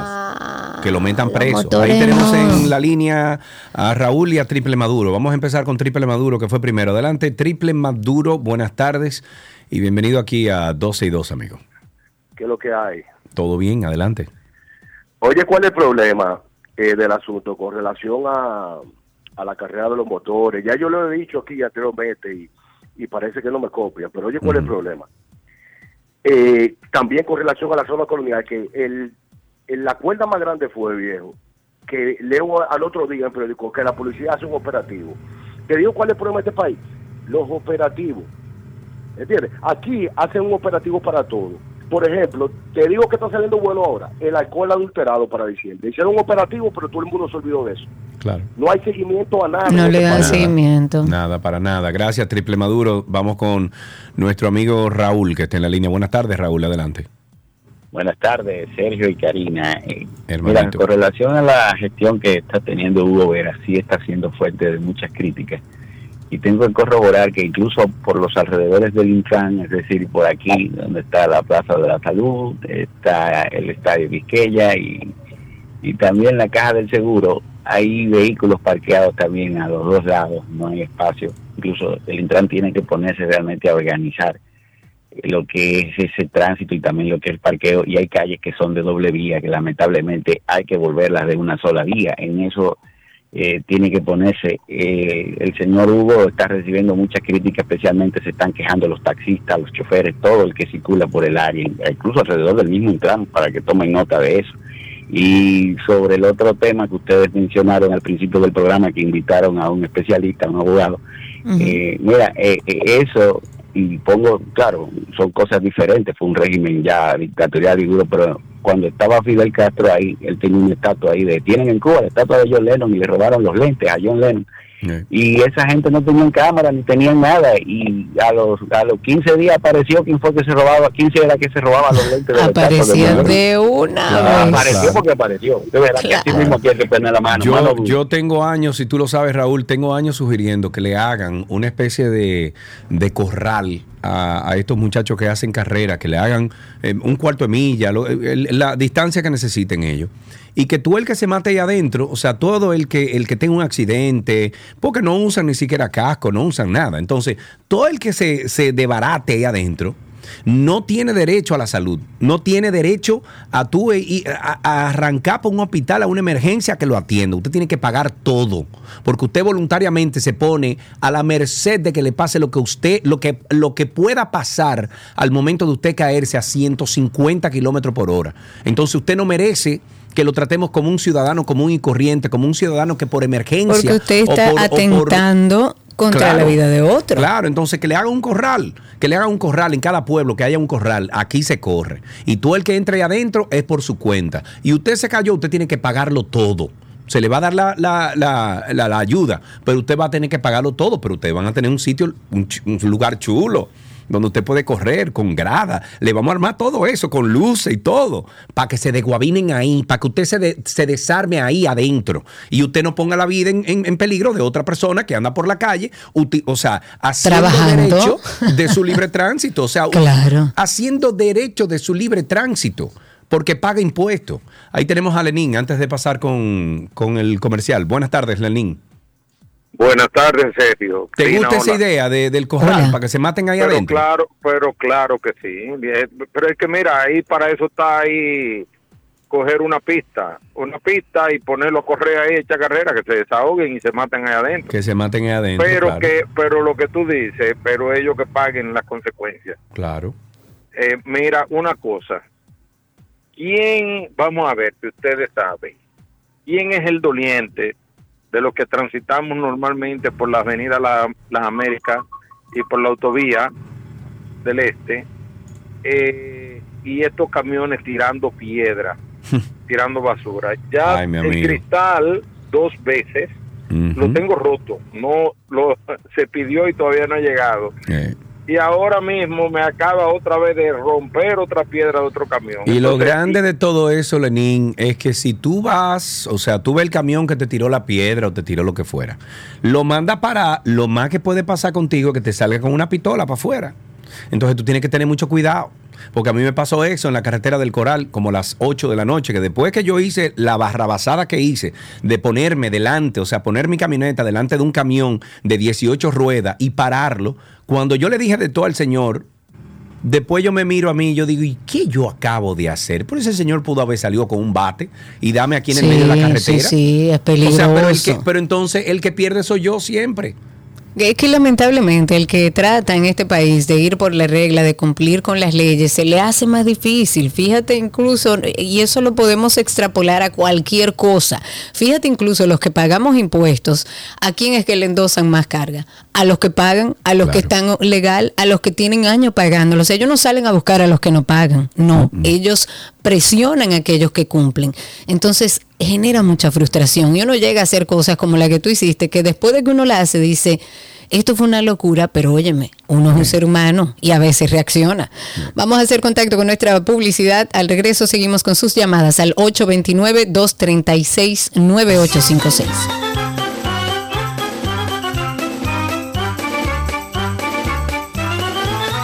Tránsito y Circo comiencen a llamar a los 829-236-9856, 829-236-9856, cuando es la 1 y 47 de la tarde. Hola Karina, ¿me escuchas? Ahora sí, te fuiste por un momento. No, yo no me fui nada, yo estaba aquí. 829-236-9856. Cuéntenos cómo está la calle, cómo está el tránsito y el circo. El dirigente del transporte, líder del movimiento La Expansión, Mario Díaz, ha dicho que el contrato para el cambio de semáforos es un tema político usado por algunos para tratar de dañar la gestión que al frente del Intrant ha realizado su director Hugo Veras.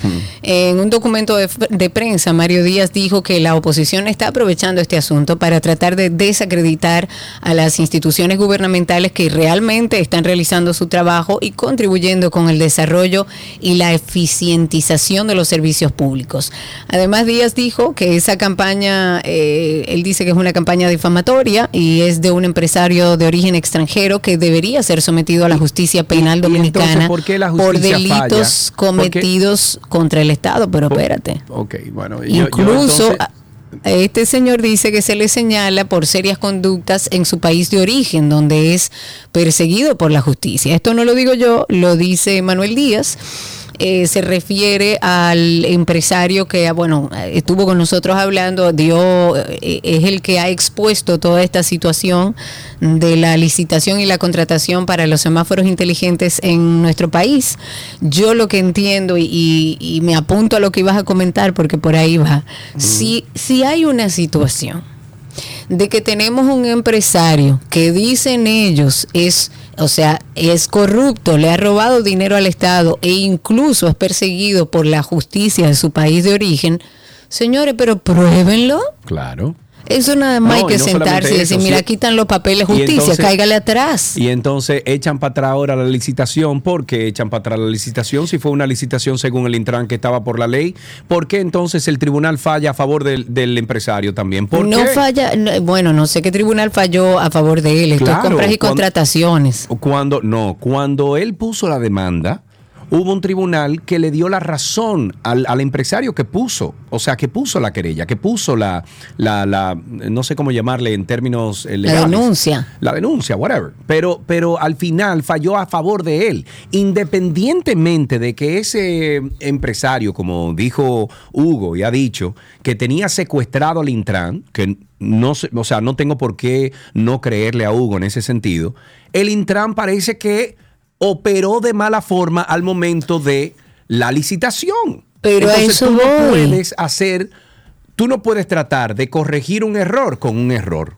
No, entonces, si hubo un error, que yo creo que esto hay que organizarlo a nivel de información y de todo lo que sale. Primero, hubo un error, ya está evidenciado porque compras y contrataciones paró esa licitación y paró la compra de esos semáforos. Entonces, compras y contrataciones debería establecer por qué sucedió esto, cuáles fueron las normas que se violentaron, o si es un tema administrativo, o si realmente hay una cogioca por ahí de alguien que le dio esto a esta empresa, que supuestamente hace siete meses que salió esta empresa. Pero eso es una cosa que debe aclararle el Intran y debe aclarar las compras y contrataciones. Otra cosa es lo que dicen y lo que dice Hugo y lo que ahora dice Manuel Díaz, perdón, Mario Díaz, que, es dirigente del transporte, además líder del movimiento a la expansión, que dice que este señor incluso anda corriéndole a la justicia de su país. No lo decimos nosotros. prueben, que den las Pero evidencias. pruébenlo, porque es que una cosa no tiene que ver con la otra. Si ya la licitación fue parada por compras y contrataciones, se establezcan por qué. Y si hay alguien que por ahí quiso hacer una cogioca, ese es el primero que tiene que estar preso.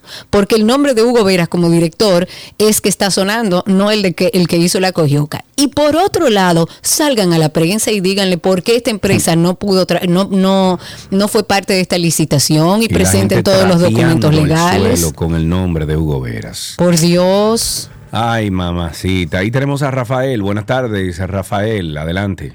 Buenas tardes, Sergio, Karina. Adelante, mi querido. Que una cosa, por aquí antes había una pista de motocross para los, para los motoristas. La mayoría Sí, pero yo estoy hablando de algo más ratatá. Yo estoy hablando, Sí, pero oye, yo estoy hablando de una que jaula que lo metan todo y se maten. Sí, pero la mayoría de ellos lo que hacen es apuestas, eso es aportando dinero. Pero está bien que apuesten lo que quieran mientras se maten ahí Que adentro y no maten a un, a un ciudadano que no tiene que ver con eso.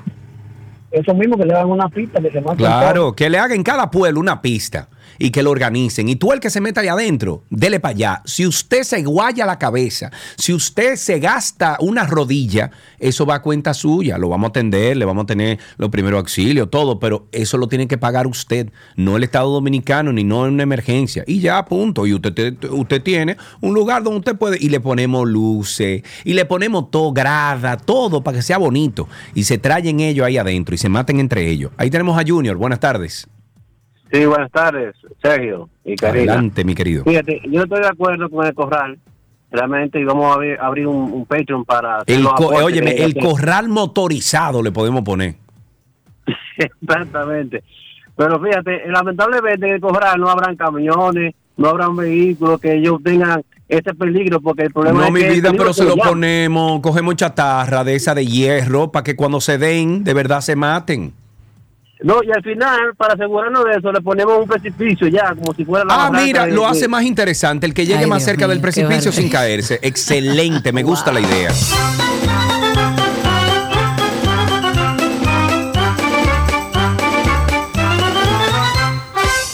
Tenemos en la línea a Antonio o a Romero. ¿A Romero, cuál de los Romero. dos? A Romero tenemos en la línea. Adelante, Que Romero, cuéntanos. aportando con ideas. El corral motorizado. Vamos a ver si le hacemos el primero ahí en Santo Domingo Oeste o algo así.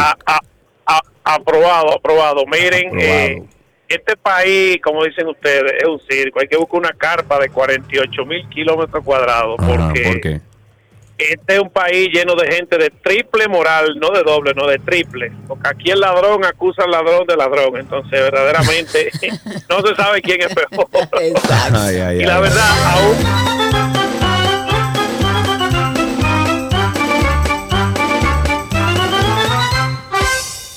Tránsito y Circo, el teléfono es 829-236-9856, 829-236-9856. La periodista Alicia Ortega ha denunciado un segundo intento de espionaje a su teléfono celular. La primera vez fue el año del pasado. día. Bueno, sí, ahí vi que José Horacio también, es parte de eso. Sí, sí, sí. Eh, bueno, el- la primera vez fue el año pasado, recordemos, lo cual llevó a que la organización Amnistía Internacional tomara incluso interés en este caso. La periodista ha dicho que fue alertada por segunda ocasión por Apple, quien le envió un mensaje advirtiendo sobre la posible vulnerabilidad de su teléfono iPhone ante ataques cibernéticos. Esta alerta fue emitida por Apple y dice lo siguiente. Apple considera que usted podría ser blanco de atacantes patrocinados por un Estado que buscan comprometer de forma remota el iPhone vinculado a su ID de Apple. Guay, mi Mai. Ahí tenemos dos llamaditas. Tenemos a mi tocayo Sergio y vamos a empezar. No, pero espérate. Eh, déjame ver. Primero fue eh, Railsa. Railsa. Hola, people. ¿Cómo estás? Cuéntanos. Hola, people.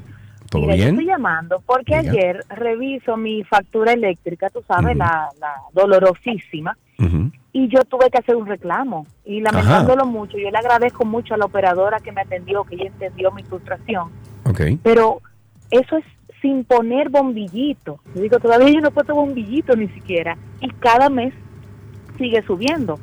El asunto es que solo dicen, tiene que dirigirse a Protecon. Perfecto, voy a ir a Protecon. En Protecon me van a escuchar, pero Edesur va, va a decir, mira, no, no corresponde y tú vas a pagar tus tantos miles, ¿verdad? Uno se queda lamentándolo mucho con sabiendo que uno no consume eso y también entonces teniendo que pagar una factura que cada mes sube. Yo creo que el dominicano, el ciudadano merece un poquito más de apoyo y respeto. Un abrazo, people. Un abrazo y estamos de acuerdo contigo. 829-236-9856. 829-236-9856. A COFABE, que es la Asociación de Concesionarios de Fabricantes de Vehículos, compartió en esta semana un estudio en el que plantea siete temas que están preocupando al sector, que son la importación de vehículos con el guía a la derecha, el ingreso de unidades declaradas en pérdida total o de salvamento, que eso es viejo, No, la eso no informalidad. viejo, no. Aquí eso es hay unos viejísimo. dealership. A mí me vendieron un carro de salvamento, Karina. Y a mí me vendieron un ahogado también. Exacto. Hace Entonces, muchos años, o sea, te estoy hablando de hace antes de casarme, hace más de 20 años. Bueno, y son, y son dealerships que se conocen, que son dealerships conocidos. Y que cuando tú le dices al dueño, mira, tú me vendiste un carro eh, ahogado, ay, yo no sabía. Y entonces tú te encuentras con cuatro clientes más, incluso mi sobrino es uno de ellos, que el mismo dealership le vendió otro carro ahogado. Y él no Sí. sabe de eso. Ah. Y claro que sabe, porque además se lo venden a un precio bastante barato, que es parte de lo que dice también esta asociación, que dice que no tienen servicio, no tienen garantía de los vehículos usados. Evidentemente, hay una subvaluación porque como les salen baratos, lo venden baratos y la Claro. competencia es desleal. En el estudio, hay un estudio que se hizo que se llama Evolución del mercado de vehículos en la República Dominicana y sus aportes a la economía. Pues el gremio considera importante y muy urgente que las autoridades presten atención a renovar el parque vehicular, a iniciar con los trabajos para la inspección técnica vehicular, que aquí no se hace, eh, suspender la importación de vehículos con volante cambiado, que a mí me parece absurdo que lo dejen entrar al país, y emitir licencia para concesionarios y dealers.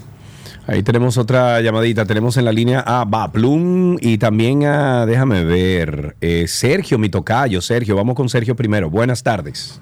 Tocayo, ¿cómo estás? Karina, Todo bajo abrazo. control, perdóname. que no te Bienvenido. visto ahí. Cuéntanos. No, no te preocupes, no te preocupes. Mira, aportando para el Corral Racing. No, Corral, ¿cómo fue que dijimos? El corral motos, eh, eh, motorizado. Exacto, motorizado. Corral motorizado. Una fosa común. Si se mueve, mismo van. Señor, ustedes no son buenos, ¿no? No se pasen, espérense.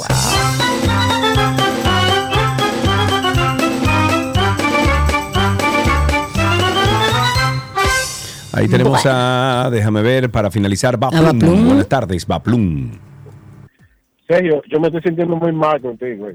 Muy Oh, mal. ¿Y qué habrá pasado? ¿Qué te hizo Sergio, Yo amigo? entré- la, la llamada mía entró primero y pone al tocayo de él Ay, por no, negativo, negativo. Él Punto tenía primero. rato esperando ahí. Tranquilo, tranquilo. No, yo, Dime. yo soy ahora Team Karina de lo adelante. no se apure. Bien por ti. Cuente usted. Eh, se- señores, yo sentado aquí, recostado, con mi palillo en la boca, reposando y haciendo la digestión, me pongo a pensar y a escuchar todo esto que está sucediendo en nuestro país. Fíjense. Lo el partido que salió quejándose porque lo están eh, eh, extorqueando, le están invadiendo sus celulares a los líderes que tienen información ultra secreta del espacio. Ellos son los que lo saben todo. Y entonces, ¿a quién se le pega eso? Supuestamente, eh, eh, Apple dice que es un gobierno le está entrando a su celular. Y como ellos son de un partido de oposición, pues evidentemente se le pega al que está en el gobierno, que no sé si maneja eso. Pero seamos analíticos, que puede comer una buena tajada de aguacate y todo eso. ¿A quién es que beneficia realmente este rebú entre los tres? ¿A quién es? ¿A quién? Responde ¿A que- al, flau- al flautista de Jamelín, el que está calladito, como el maquito ahí.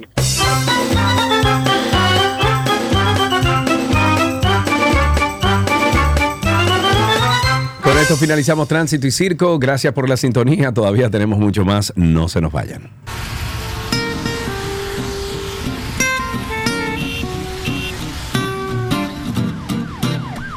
Todo lo que quieres está en 262. Lo grande es que existe el champú Mi Caquito. Eso es lo grande. Es. Netflix ha anunciado que Ah, a pero yo partir no sabía. ¿Es verdad? Sí, claro que sí. Ah, mira. En Latinoamérica existe. Champú Mi Caquito se llama. Ok. Creo que es de niño. Eh, Netf- Netflix ha anunciado que a partir del primer trimestre del 2024 va a implementar el formato de anuncios compulsivos. ¡Wow! Con el que, tras ver tres episodios consecutivos, mostrará el cuarto episodio sin publicidad. La compañía lanzó su plan con publicidad hace un año. En este sentido, la plataforma ha destacado el progreso que ha logrado desde entonces, ya que ha llegado a acumular 15 millones de usuarios activos mensuales en todo el mundo con esta modalidad. Netflix ha dicho en un comunicado en su web que el objetivo es dar forma ¿ok? Dar forma al futuro de la publicidad en la plataforma, así como ayudar a los especialistas en marketing a aprovechar el increíble fandom generado, o sea, lo- los fans. El seguimiento por sus programas y películas. La, mm, la plataforma de contenido en streaming ha anunciado que a principios de- del 2024 va a implementar un formato de anuncios compulsivos con el que se mostrará, bueno, va a mostrar un episodio sin publicidad después de visualizar tres capítulos de forma consecutiva.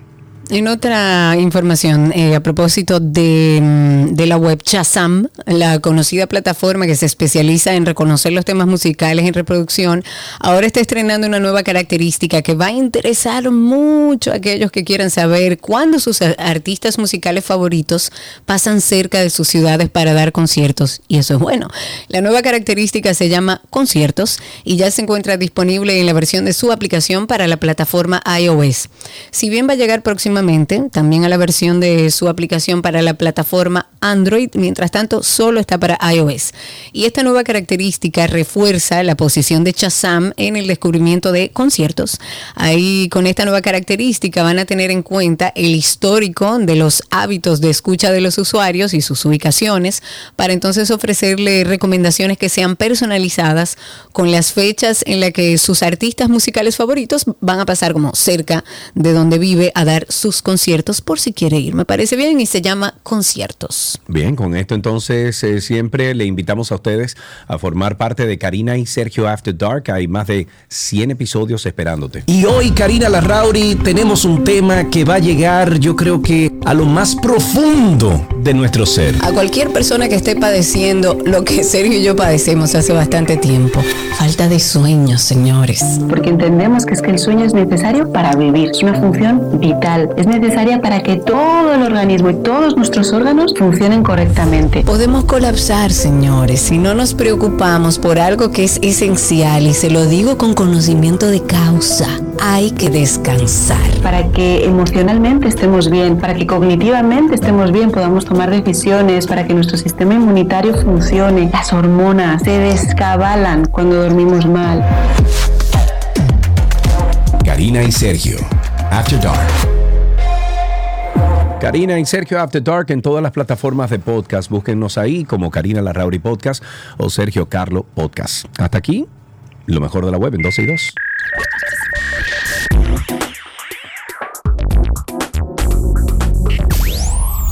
Todo lo que quieres está en 12 y 2.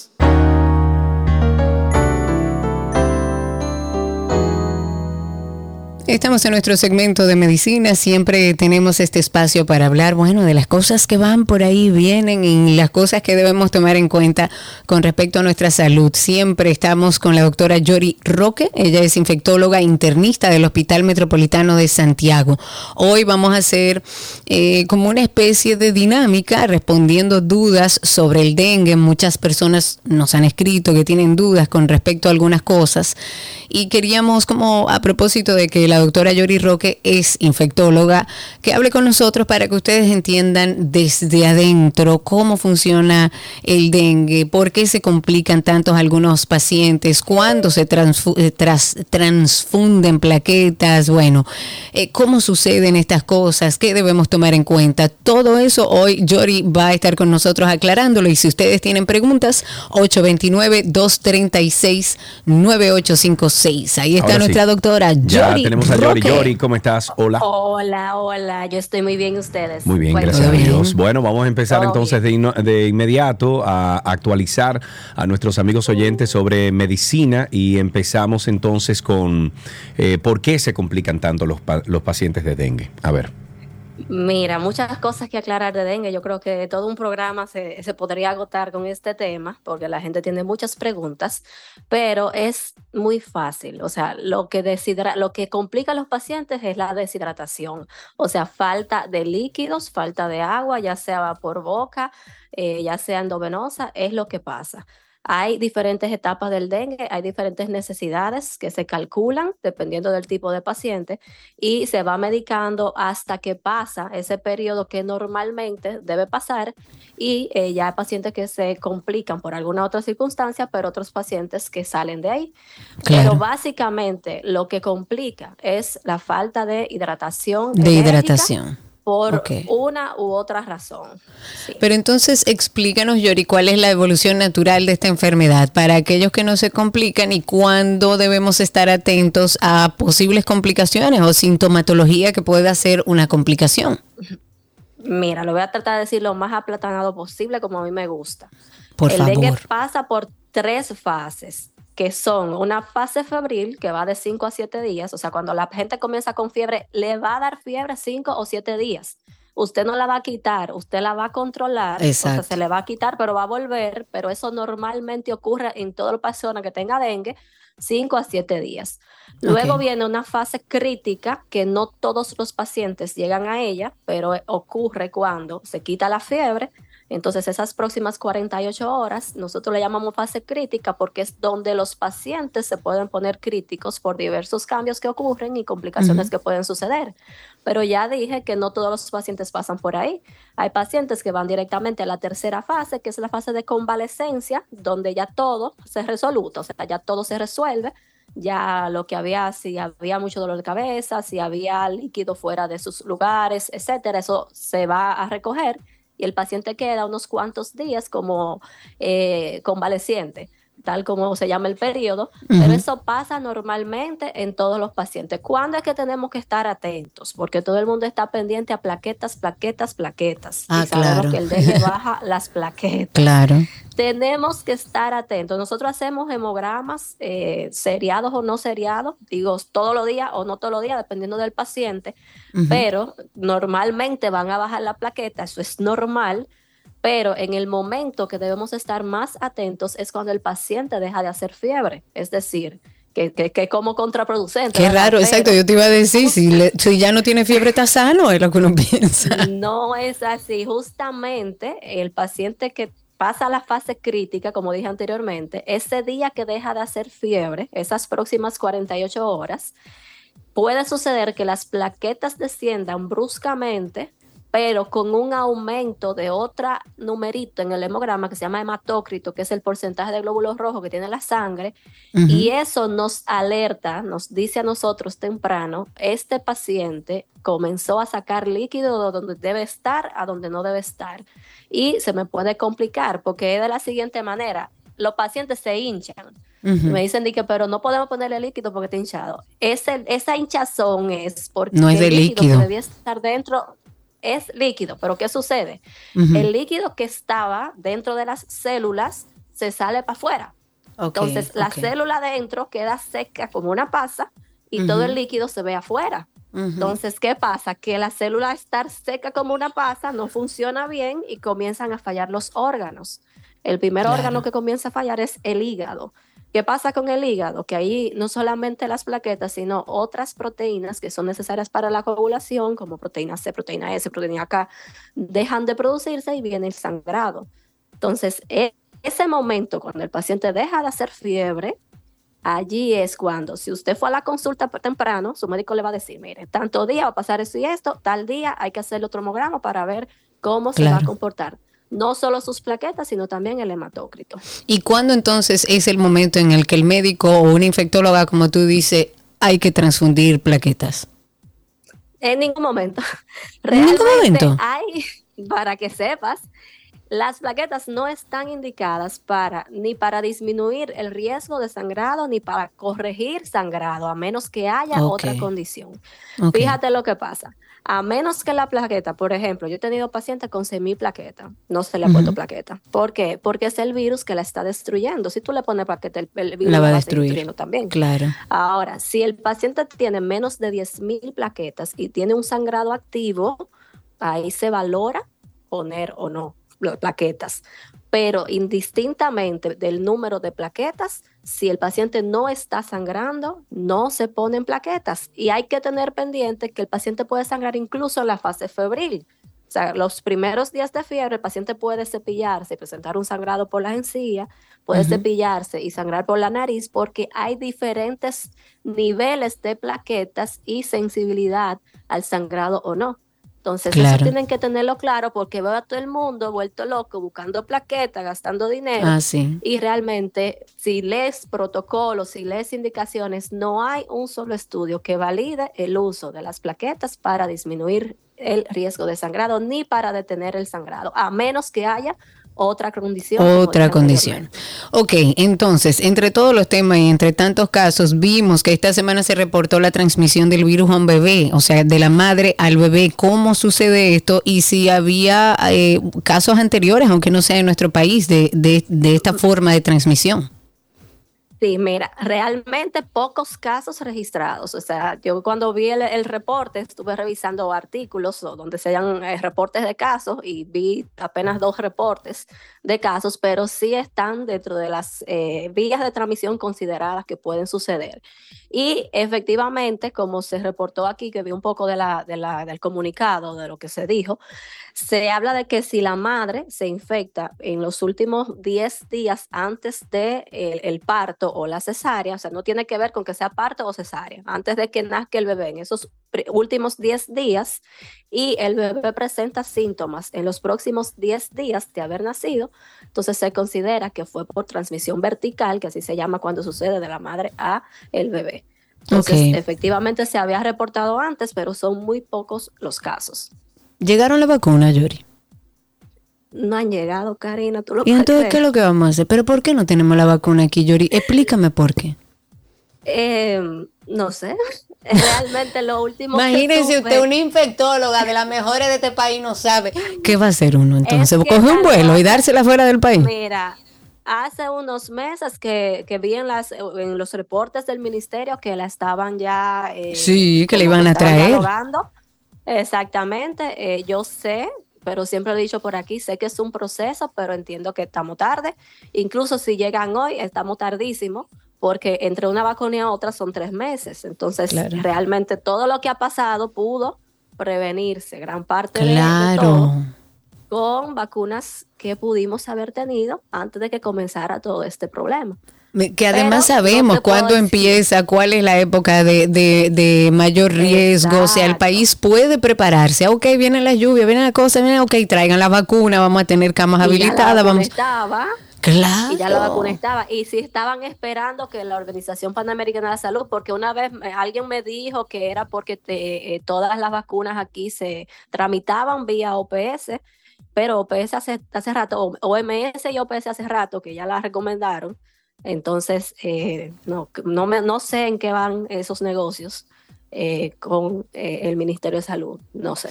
Bueno, antes de finalizar, es bueno que la población, según como dices tú, tenga pendiente que además del dengue hay otros virus que están afectando sobre todo a los niños, que me llama mucho la atención. La semana pasada se emitió una alerta por sarampión. ¿Qué debemos tener en cuenta?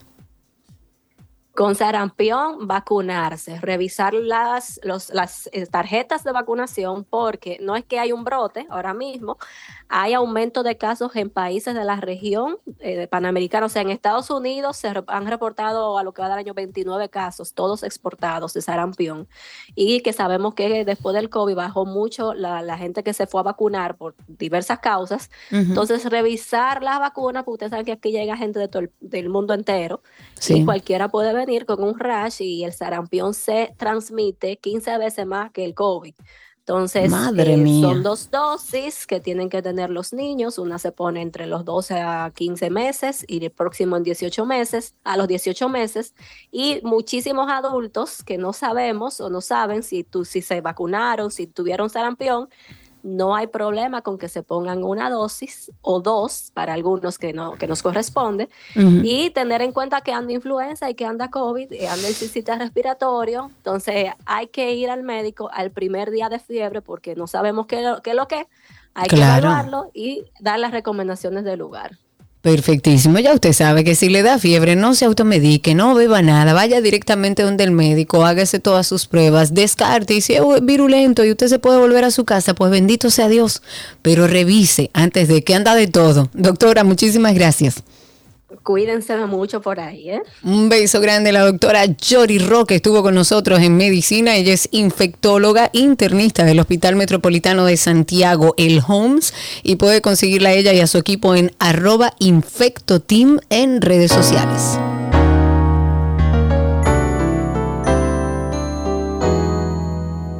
Todo lo que quieres está en 12 y 2.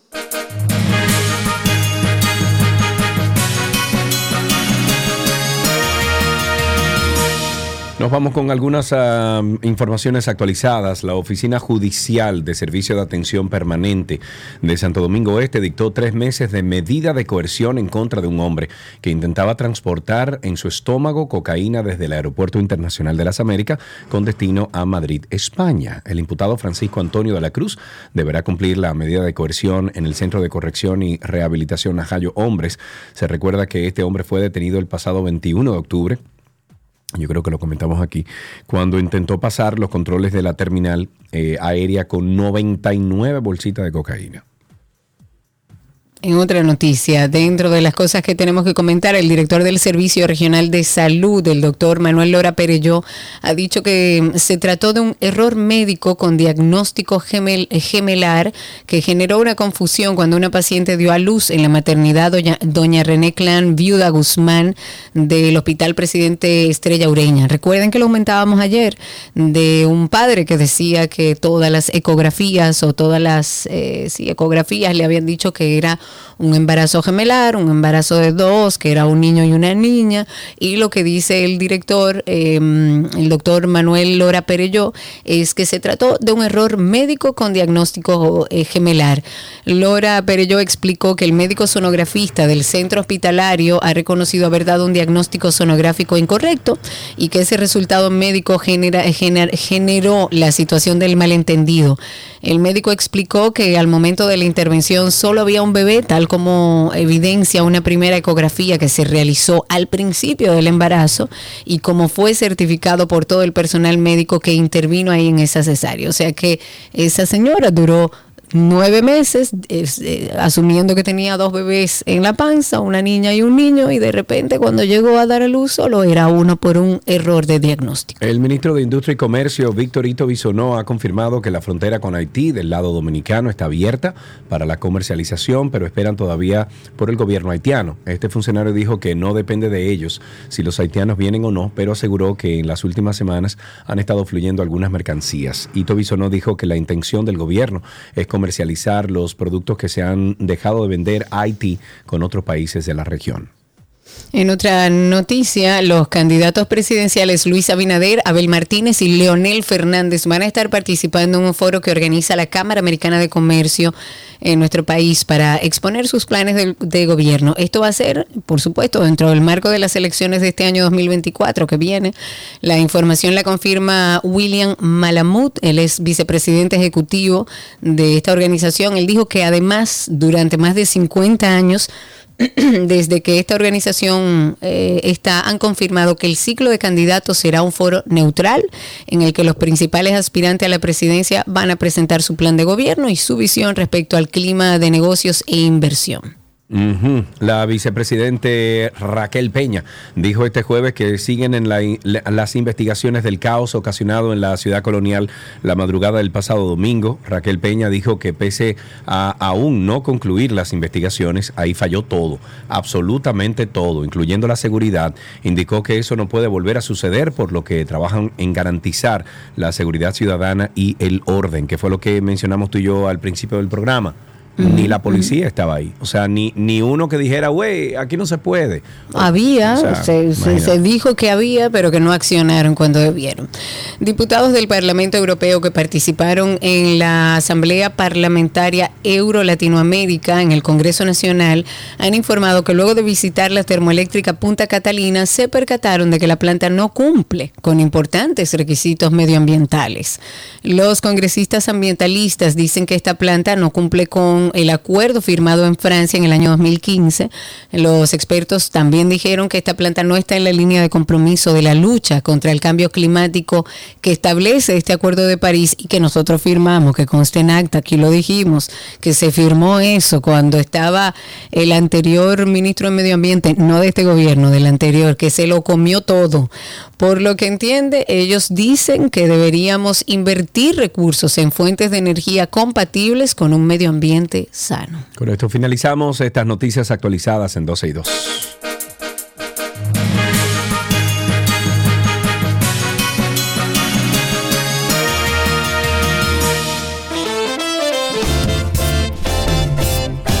Con esto finalizamos. Muchísimas gracias. Eh, mañana estaremos por aquí de nuevo a las 12 del mediodía hasta las 2.30 de la tarde en vivo.